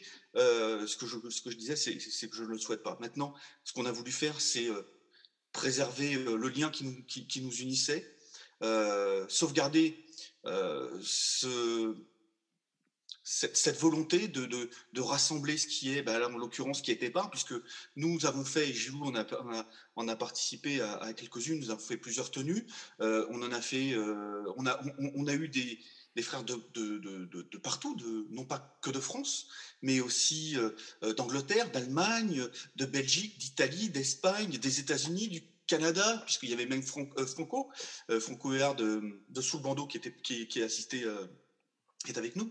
on a eu des Australiens, des Africains. voilà, on a, on a réussi à réunir tous les continents à un même moment pour faire exactement la même chose. Et à partir du moment où on est dedans, c'est-à-dire qu'on est concentré sur ce qu'on est en train de faire, eh bien, ça fonctionne. Moi, je peux vous dire qu'aujourd'hui, ça fonctionne. Alors, euh, Elodie Jonot, euh, quel impact le monde digital a-t-il sur euh, les relations humaines Les réseaux sociaux sont-ils vraiment le monde des fausses amitiés ou peut-on euh, faire de vraies rencontres sur le net? Et puis, quid des organisations associatives et sociales, monde que vous connaissez particulièrement bien? Alors, sur la première partie de, la question, rien que ce soir, sur six participants, il y en a deux qui sont devenus des amis. Euh, mais qui ont d'abord été des amis numériques en fait. Donc euh, on est passé de on est passé de followers et d'abonnés ou de fans à euh, amis vraiment vraiment potes, vraiment copains. Hein, à la tienne Gilles, à la tienne Mehdi. donc non, heureusement, je pense qu'au début, enfin je sais pas. Après c'est un usage très personnel hein, des réseaux sociaux aussi, mais au début on est dans une forme de superficialité hyper narcissique aussi parce qu'il n'y euh, a pas que les réseaux. Enfin, des fois, les réseaux sociaux s'accompagnent aussi de, euh, de blogs sur lesquels on se raconte. Euh, donc, il faut quand même déjà avoir un ego assez bien, assez bien solide et, s'aimer soi-même pour pouvoir imaginer que ce qu'on va raconter va plaire aux autres. Il enfin, faut quand même pas se mentir deux minutes. on est un peu narcissique sur les réseaux sociaux, donc on est toujours hyper fier d'être hyper followé, d'avoir vachement d'abonnés et tout ça. Et finalement, euh, on arrive avec le, avec le temps, je pense que c'est pas instantané, mais à, se créer des, vrais amis. Donc, euh, mais je, il y en a deux ce soir, mais des, exemples de gens qui sont devenus des vrais amis dans la vraie vie, euh, où on a dépassé l'écran et, j'en ai plein. Donc, et comme je, je suis quelqu'un de très optimiste dans la nature humaine, ça me perdra peut-être, mais je, nourris l'espoir que, que d'abord, un, je suis pas une exception, deux, je pense que ça arrive à tout le monde, et trois, je, vraiment, je suis, suis convaincue même encore très récemment, parce que finalement, euh, Gilles et Mehdi sont un peu les vieux de la vieille dans mon cercle d'amis euh, virtuels devenus euh, vrais, amis. Mais pas plus tard qu'il y a encore quelques, quelques semaines, quelques mois pendant le confinement, des gens que je ne connaissais que sur le web sont, sont, devenus de vrais amis physiques, humains, au sens sensoriel du terme dont je parlais tout à l'heure. Donc, je, crois beaucoup au franchissement de l'écran, vraiment. je crois beaucoup aux amitiés virtuelles qui deviennent de vraies amitiés dans la vraie vie. Et je crois aussi beaucoup à la différenciation entre les amitiés virtuelles et les amitiés de la vraie vie. Euh, je, crois que rien ne remplace euh, la vraie vie. Voilà. Ça, c'est pour les relations euh, amicales. sur le, monde du caritatif, j'ai aussi une vision un peu égocentrée hein, de, ma propre, mon propre job et ma propre association, qui, pour, pour la faire courte, le virage numérique est une expression qui n'est pas que marketing, puisque c'est une une expression stratégique chez nous, euh, puisque moi, je suis dans une association dont le, le, vivier bénévole, chaque association se repose sur, sur, du bénévolat, le vivier bénévole a une moyenne d'âge de 57 ans. Euh, donc, on a une double problématique qui est euh, notre présence sur les réseaux sociaux et notre, notre auditoire, notre, et puis la façon dont on est audible, et en même temps, un rajeunissement, c'est pas du jeunisme, mais un rajeunissement malgré tout de l'engagement bénévole euh, de façon à ce qu'à un moment, ces deux, ces, deux populations, numériques et terrain, se rencontrent. Euh, donc pour nous, euh, dans le caritatif, les réseaux sociaux et le virtuel est une vraie stratégie dont on ne peut pas se passer, puisqu'elles sont également des leviers de recrutement.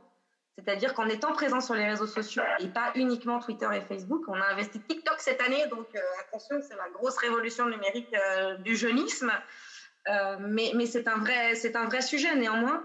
Euh, d'investir des réseaux sociaux et sortir de sa zone de confort aussi, parce qu'aujourd'hui, dans mon association, les trois quarts de notre auditoire sont sur Facebook, ce qui correspond à peu près à ce que je viens de vous dire sur la moyenne d'âge hein, euh, de notre bénévolat, de notre vivier bénévole.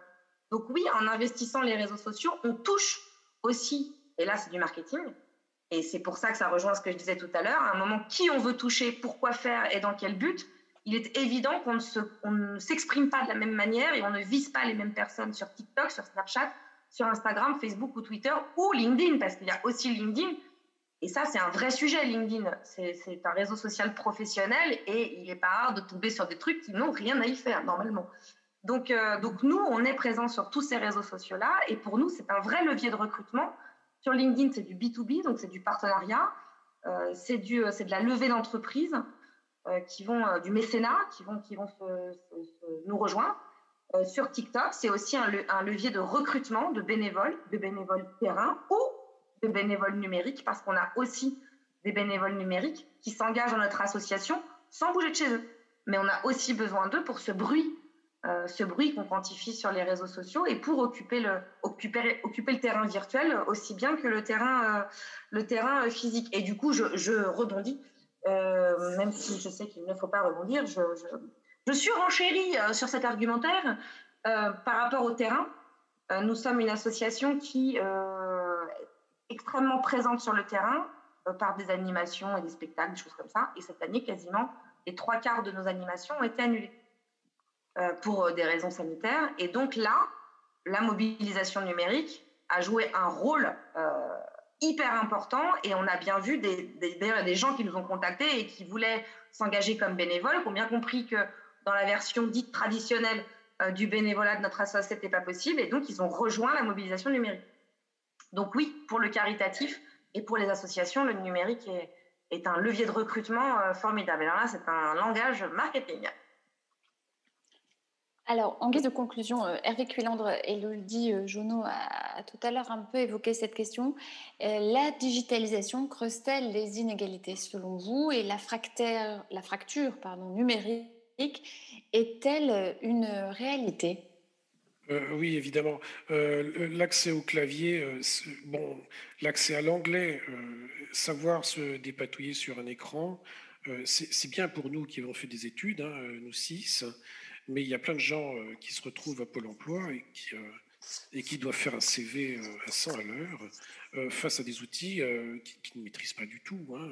Après, maintenant, on doit se présenter en visio, faire des choses mais euh, que tout un chacun euh, semble maintenant euh, trouver normal à cause de ce, de fameux confinement et de ces confinements qui nous ont rendu naturels le, le, numérique et qui nous ont fait passer finalement ce cap du numérique qu'on trouvait, qu'on trouvait insurmontable jusqu'à présent. Maintenant, la question des données, on s'en moque un peu. Hein. Maintenant, on a passé le cap finalement. Mais pour beaucoup de gens, euh, euh, ce n'est pas possible. Pour des questions d'âge, mais des questions de culture. Euh, et, les constructeurs font tout ce qu'ils peuvent. sincèrement, pour des raisons peut-être commerciales quand même, mais pour, capter en fait ces, personnes, et se dispenser des claviers, des écrans, et euh, avec, des, consoles euh, de commande vocale pour, la disparition du clavier et, la disparition des, des, clivages de, de, la langue. L'idée, c'est de ne laisser personne au bord du chemin de cette, de cette digitalisation générale. Je, voudrais aussi parler d'un autre sujet qui, est peut-être aussi un petit peu lié au, euh, à celui-ci, c'est le fait qu'on euh, n'a pas parlé de, la, des coulisses en fait du numérique, c'est-à-dire que les équipes actuellement euh, qui travaillent sur ce numérique sont loin d'être mixtes et diverses, et, les, développements qui sont faits, les jeux de données, les logiciels qui sont créés, induisent ce qu'on appelle des biais de genre tout simplement parce que ce sont euh, souvent, très souvent, des hommes blancs qui créent ces logiciels, euh, dans, la, plus grande majorité. Et, euh, c'est là aussi un, sujet intéressant, parce que ce, ce numérique, actuellement, tel qu'il est construit actuellement par des équipes masculines blanches, ne s'adresse pas à l'ensemble de l'humanité comme on pourrait le croire. Euh, ce, n'est pas un outil universel, c'est un, outil biaisé. Alors, c'est un outil biaisé, euh, bon, on parle du biais de genre, qui est une mauvaise lecture du, monde contemporain par les machines, hein, euh, qui est un, sujet assez classique dans, les associations que moi aussi je fréquente beaucoup sur l'égalité professionnelle et la mixité. mais c'est aussi une erreur de lecture du futur quand on veut euh, s'adresser à, des clients euh, demain, euh, une, entreprise ne peut pas rester sur ce type de rail alors qu'elle ne s'adresse pas à, à, une population future inéluctablement mixte et diverse. Voilà. Alors, tu me fais signe, j'arrête. oui, on, revient d'ailleurs au fondement de l'Internet et, et le Summer of euh, on aurait encore beaucoup à dire sur euh, ce sujet. Je pense euh, ne pas prendre beaucoup de risques en disant que nous nous retrouverons pour, un, pour une deuxième émission consacrée au numérique. Merci beaucoup pour ces échanges, je pense, particulièrement riches. On continue cette émission, mais auparavant une courte pause musicale avec Full Sentimental euh, d'Alain Souchon. Merci à vous quatre. Et merci à Gilles Solière qui a beaucoup contribué à cette émission comme tout.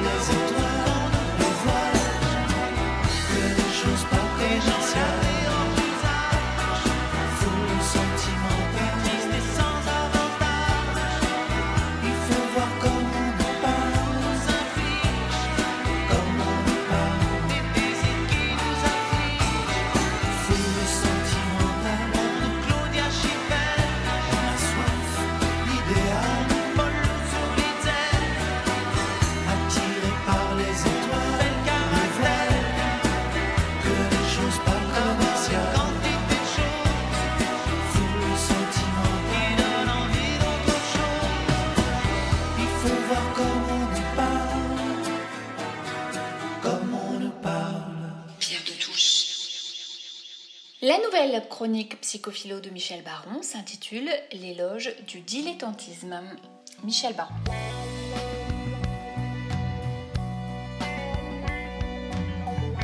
J'aimerais que nous fassions ensemble l'éloge du dilettantisme. Et pour illustrer ça, je vais vous lire un extrait d'un poème d'un chinois taoïste qui s'appelle Pang Yong, 740-808. Mes activités quotidiennes n'ont rien de spécial. Je vis simplement, en harmonie avec elles, ne m'attachant à rien, ne rejetant rien, n'embellissant rien, ne dépréciant rien. Je sais que cet éloge va m'attirer quelques médisances du côté de la franc-maçonnerie, elle qui proclame bien haut au deuxième degré gloire au travail. Mais je proteste énergiquement pour une fois. Je ne fais pas, comme notre frère Paul Lafargue, l'éloge de la paresse, mais celui du dilettantisme. C'est différent et plus noble. Le terme m'est cher. Presque un idéal que celui de dilettante. À l'origine du mot, en 1740, le petit Robert nous dit qu'il signifiait, à partir de l'italien, celui qui s'adonne à un art par plaisir, et vient du participe présent de dilettare, se délecter. Mais le mot prendra un sens nouveau par la suite. Le dilettante est une personne qui s'occupe d'une chose en amateur. Huysmans ira jusqu'à écrire Le dilettante n'a pas de tempérament personnel, puisqu'il n'exècre rien et qu'il aime tout. Voilà une belle définition d'une sagesse à bonne distance de la passion et du narcissisme. Le dilettante n'est pas dans la compétition. S'il serait nageur, par exemple, il se demandera pourquoi cette manie d'aller au fond de la piscine ou faire des mouvements désordonnés pour gagner l'autre extrémité du bassin le plus vite possible, alors que l'on peut faire la planche sur une eau qui vous porte et fait remonter à la surface ce qu'il en serait à voir au fond ou de l'autre côté du bassin. À quoi sert donc cette rage insensée de découvrir et de maîtriser, alors que cela arrive tranquillement à notre entendement par surprise, si nous ne nous agitons pas euh, comme des vibrions. Je revendique mon appartenance à cette noble confrérie des dilettantes, et je pense qu'ils ont raison. Quel bonheur de s'autoriser à demeurer de temps à autre à la surface des choses, en accueillant avec délice le monde extérieur qui vient à nous, sans a priori et sans retenir ce qu'il faudrait en dire par le prêt-à-penser de l'opinion publique. Cette doxa qui nous casse les oreilles et brise notre libre arbitre. Être dilettante, c'est faire confiance en son propre amateurisme et oublier les discours dits savants qui ne voient le réel qu'à travers le prisme déformant d'une spécialité, ce qui ne les garantit nullement d'un savoir très largement remis en cause par leurs confrères de la même spécialité que la crise sanitaire que nous traversons illustre parfaitement ad nauseam cette agitation. Soyons fous et avançons l'idée que les francs-maçons sont des dilettantes. Amateurs passionnés de la sagesse considérée comme un art royal, tranquilles au-dessus de la fureur du monde, ils viennent avec joie partager avec d'autres rêveurs leur utopie commune.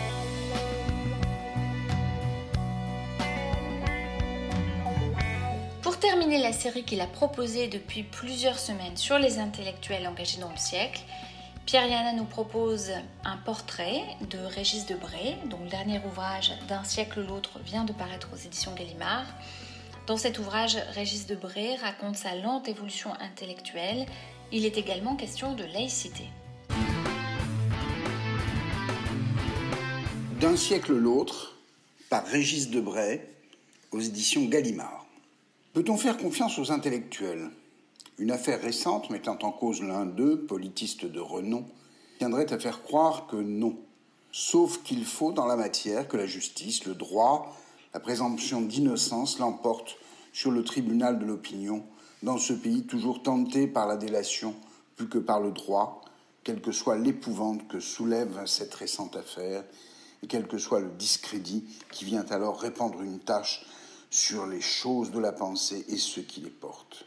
On va quand même se référer au man de Zola, du Zola de J'accuse et à la sociologie de Boltanski qui, dans les économies de la grandeur, nous montre la manière dont nous mettons en cause les grands de ce monde pour retrouver une proximité avec eux. On avait déjà eu le coup avec Strauss-Kahn. En irait-il de même avec Régis Debray? Une première surprise, cependant, son titre, D'un siècle l'autre, paru cette année chez Gallimard, renvoie explicitement à Louis-Ferdinand Céline et son D'un château l'autre, roman touffu, qui évoquait au début des années 50 l'errance du cortège des collaborateurs vers le château de Sigmaringen en Allemagne, dans les, dans les bagages de Pétain et des fuyards nazis. Soit, la référence vaut ce qu'elle vaut.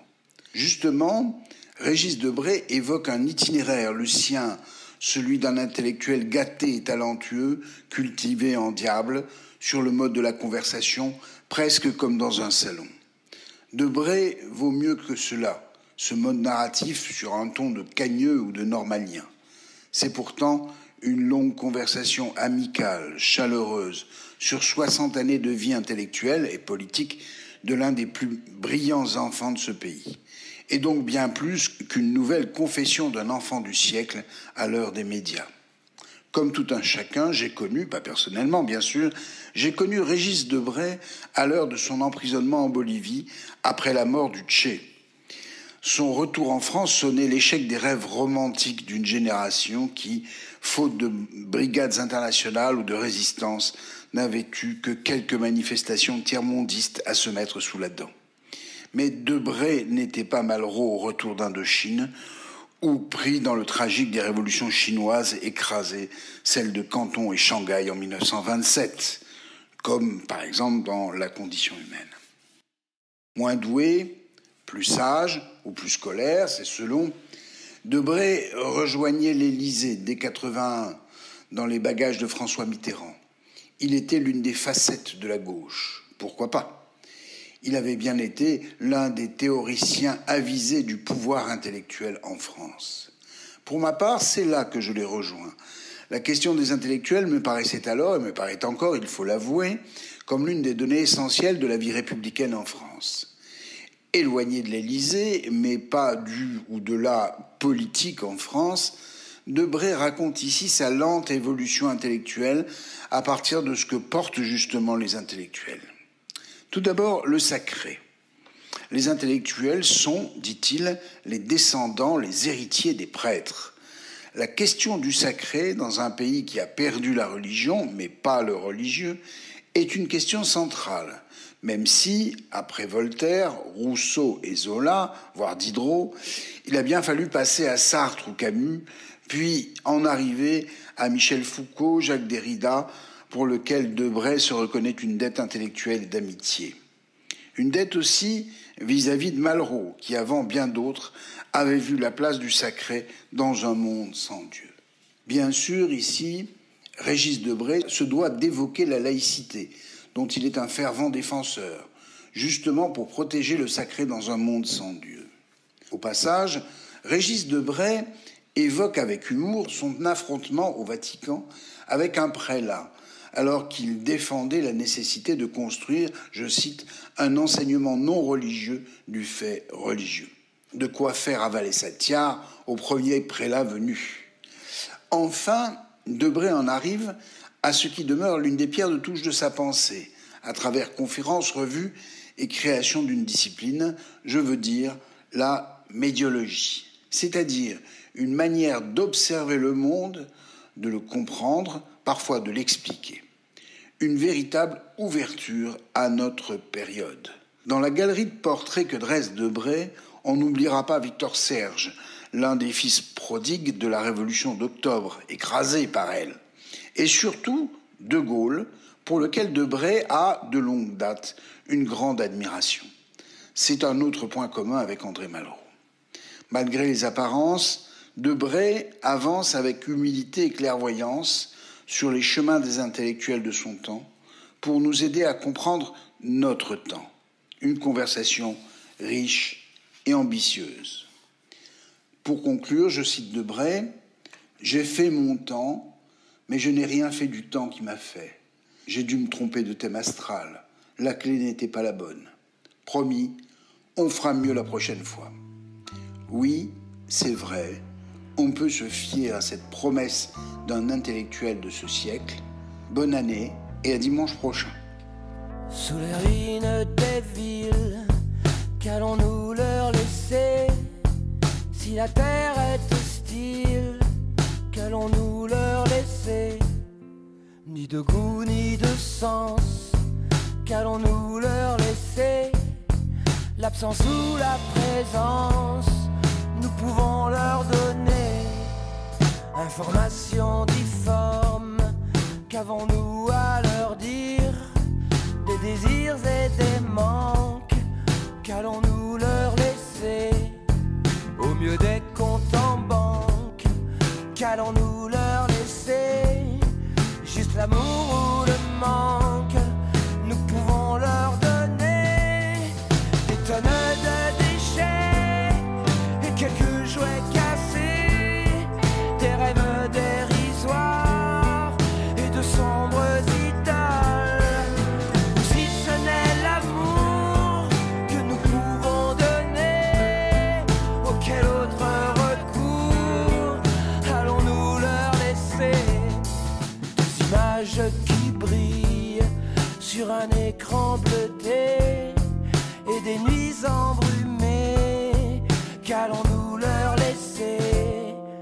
le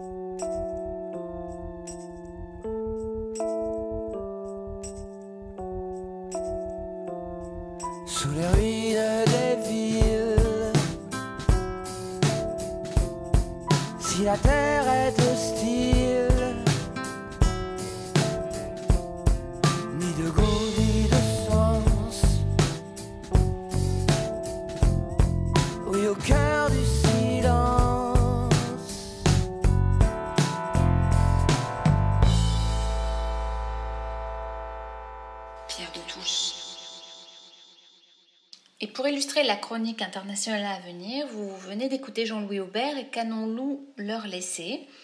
Une chanson qui correspond bien à ce qu'a voulu mettre en exergue Christian Venn dans sa chronique internationale cette semaine. Une chronique qui s'intitule Savourer avec gourmandise. Bonjour à tous euh, et mes meilleurs voeux pour euh, cette année. Une belle et heureuse année. Mais en fait, euh, c'est quoi une bonne année? 2020 a-t-elle été une mauvaise année? Comme moi, vous savez, avec l'expérience, on apprend que la vie est constituée de bons et de mauvais moments. On n'est pas heureux tout le temps, sans quoi le bonheur serait euh, insipide. Nous sommes faits de tout ce que nous avons vécu. Ce que nous sommes aujourd'hui est le fruit de toutes nos expériences. L'expérience euh, de 2020 nous a marqués d'une manière particulière, car l'humanité n'avait jamais connu dans son histoire un, confinement euh, aussi large. Les épidémies précédentes avaient été terriblement destructrices, d'autant plus que les connaissances scientifiques étaient balbutiantes et les traitements inefficaces. La peste noire au XIVe siècle va décimer un tiers de la population en Europe. La plupart des patients atteints de la Covid-19 en ont guéri et les plus fragiles, dont les plus âgés malheureusement, en sont décédés. Mais contaminés ou pas, l'épidémie a eu un impact considérable sur chacun d'entre nous. Notre vie en a été modifiée, nos habitudes bousculées, nos rapports humains aussi. Qu'allons-nous en retirer? Chacun a vécu cette expérience avec sa propre sensibilité et donc les femmes et les, hommes que nous sommes aujourd'hui sont différents de ce qu'ils étaient il y a un an. Sont-ils devenus meilleurs ou pires? Impossible de généraliser une réponse cependant. Cette expérience commune a permis de jeter un regard sur notre vie intérieure, et je pense que beaucoup se disent nous étions heureux et nous ne le savions pas.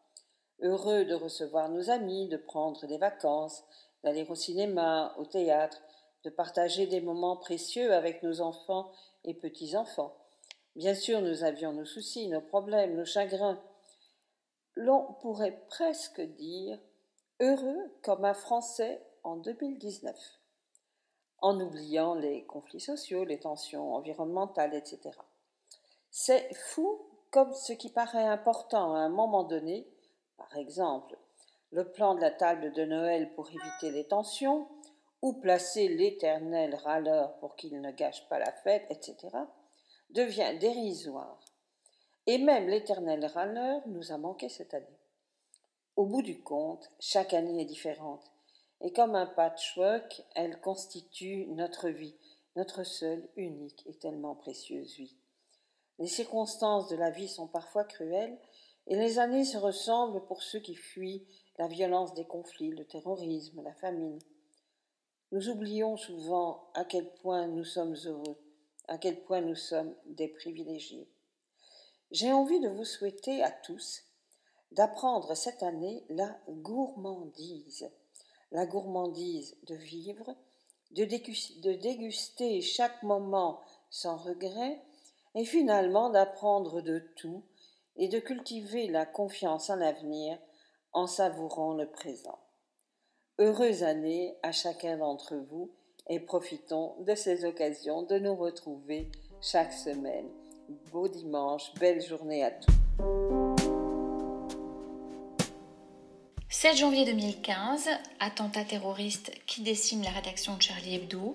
Quelques jours plus tard, nous étions des milliers à manifester partout en France pour défendre la liberté d'expression et de caricature. Que reste-t-il de ce dimanche de janvier? C'est l'objet de la chronique La République vue par Marc Tulpois, l'éphémère esprit du 11 janvier. Le 7 janvier 2015, huit membres de la rédaction de Charlie Hebdo et quatre autres personnes trouvaient la mort dans l'attentat perpétré par les frères Kouachi dans les locaux du journal. 12 morts pour des dessins.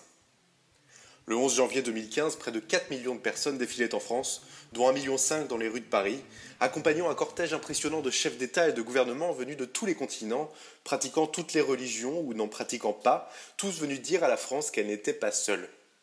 Pendant des semaines, la presse et les politiques vantaient, sans exception, l'esprit du 11 janvier. Cet esprit de fermeté face aux ennemis de la liberté d'expression, cet esprit d'insolence d'un Cambronne qui, encerclé par l'ennemi, lui dit merde cet esprit français en somme. Assez rapidement, deux figures de la gauche morale se détachent. Le 17 janvier, Virginie Despentes déclare dans Les Inrocks son amour des frères Kouachi. Je cite Je les ai aimés jusque dans leur maladresse. Je les ai vus, armes à la main, semer la terreur en hurlant On a vengé le prophète. Ni une ni deux, l'admirable Plenel lui emboîte le pas. Le 17 janvier, il, appelle à s'informer sur l'enfance miséreuse des frères Kouachi, je cite, à lire impérativement pour se ressaisir, avant d'asséner le 20 janvier que, je cite, la haine ne saurait avoir l'excuse de l'humour. Cependant, à l'époque, force était de constater qu'ils étaient seuls. En novembre, le terrorisme frappait à nouveau et toujours les Français embrassaient tant l'esprit français que la police française. Que reste-t-il six ans, presque jour pour jour, après Charlie, de ce fameux esprit du 11 janvier?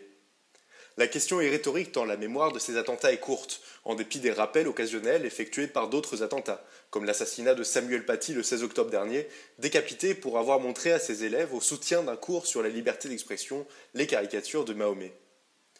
L'émotion est bien sûr vive, mais les réactions de la population ont changé.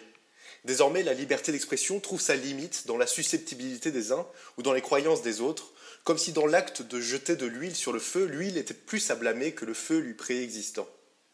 Non pas que la dimilitude soit devenue à la mode, mais parce que la peur a gagné les esprits. Ainsi, les manifestations contre la France émaillant le monde musulman, loin d'entraîner une réaction d'unité nationale, entraînent le ressentiment de la population contre des caricaturistes ou leurs relais qui, par l'exercice de leur liberté de critiquer les croyances religieuses comme de critiquer n'importe quelle opinion, mettent en danger le reste de la population. Au-delà de la population, le personnel politique non plus ne défend plus bec et ongle l'esprit français de liberté et d'insolence. Si des récents attentats est né un heureux changement d'attitude gouvernementale relativement à la liberté de conscience, notamment par le biais d'un projet de loi contre le séparatisme et par le biais de discours osant nommer l'ennemi, l'attitude du reste du personnel politique laisse à désirer. L'extrême droite, fidèle à elle-même, continue son combat pour l'intolérance cachée derrière le fauné de la laïcité. La droite, quant à elle, peine à trouver une position audible, tant les divisions sont légion et tant certains défenseurs du catholicisme entendent tirer profit de l'affaiblissement de la laïcité pour l'affirmation de leur propre identité religieuse. Certes, aucun catholique n'égorge des Français en pleine rue ou réclame des horaires séparés de piscine. Mais combattre l'islamisme sans combattre son projet, son séparatisme et ses moyens est relativement vain. L'extrême gauche et la gauche, enfin, renvoient à la qualité de fascistes tous ceux qui, y compris dans leur rang, osent défendre la laïcité et la République, à l'image des attaques récurrentes subies par les cadres du printemps républicain. Comme un symbole de l'effritement de cet esprit républicain et français du 11 janvier, la une de Charlie en cette semaine anniversaire est consacrée à la gauche pour la présidentielle de 2022, tirant à côté des portraits de Mélenchon, Royal, Jadot, Faure et Hidalgo, si t'es pas laïque, si pas républicain, aucune chance en 2022. Ce constat pourrait s'étendre à l'ensemble du spectre politique. En 2022 et pour les années à venir, seule doit gagner la République. Ni dimitude, ni extrême droite, mais seule la République et la France. Pierre de Touche, une émission de la Grande Loge Mixte de France. Pierre de Touche. Notre émission touche à sa fin. Merci à toute l'équipe de Pierre de Touche.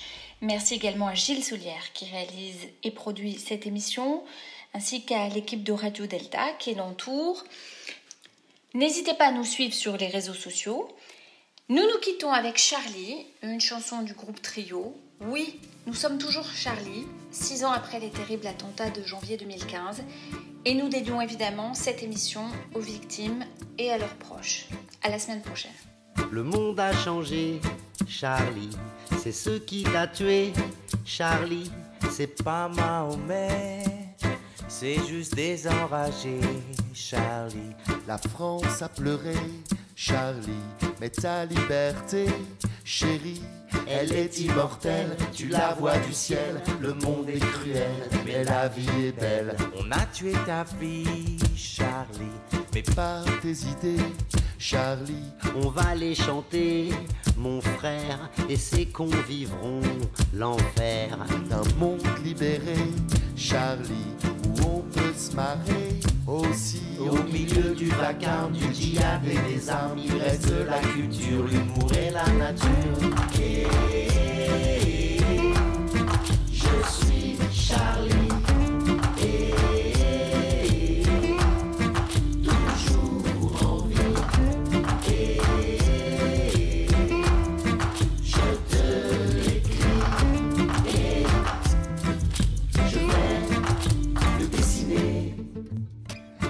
Revoilà, Charlie, aujourd'hui et demain. C'est dit à grands coups de dessin en hommage aux amis. Une grosse paire de seins sur un barbu gris. Je suis plus fort que toi, petit. La honte d'Allah, c'est dit. Quand il te regarde, il pleure pour toi. Il se frotte la barbe et il ne comprend pas. Comment au nom de Dieu a-t-on utilisé une arme contre un simple crayon Tu ne vas pas nous faire taire, t'as raté ton coup et la France tout entière restera debout. Je suis Charlie.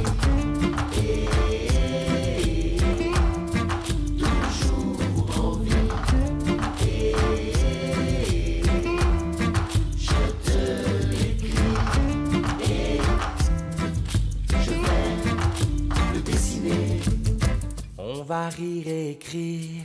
Charlie, on saura se souvenir, Charlie, de toutes ces barres de rire, autant d'harakiri, on verra à l'avenir, aux familles, aux amis. Je te le promets, mon frère, ce sera dans la paix. Mon frère, on tuera la misère, la tristesse et la guerre, et on laissera derrière ces connards en colère. Je suis Charlie.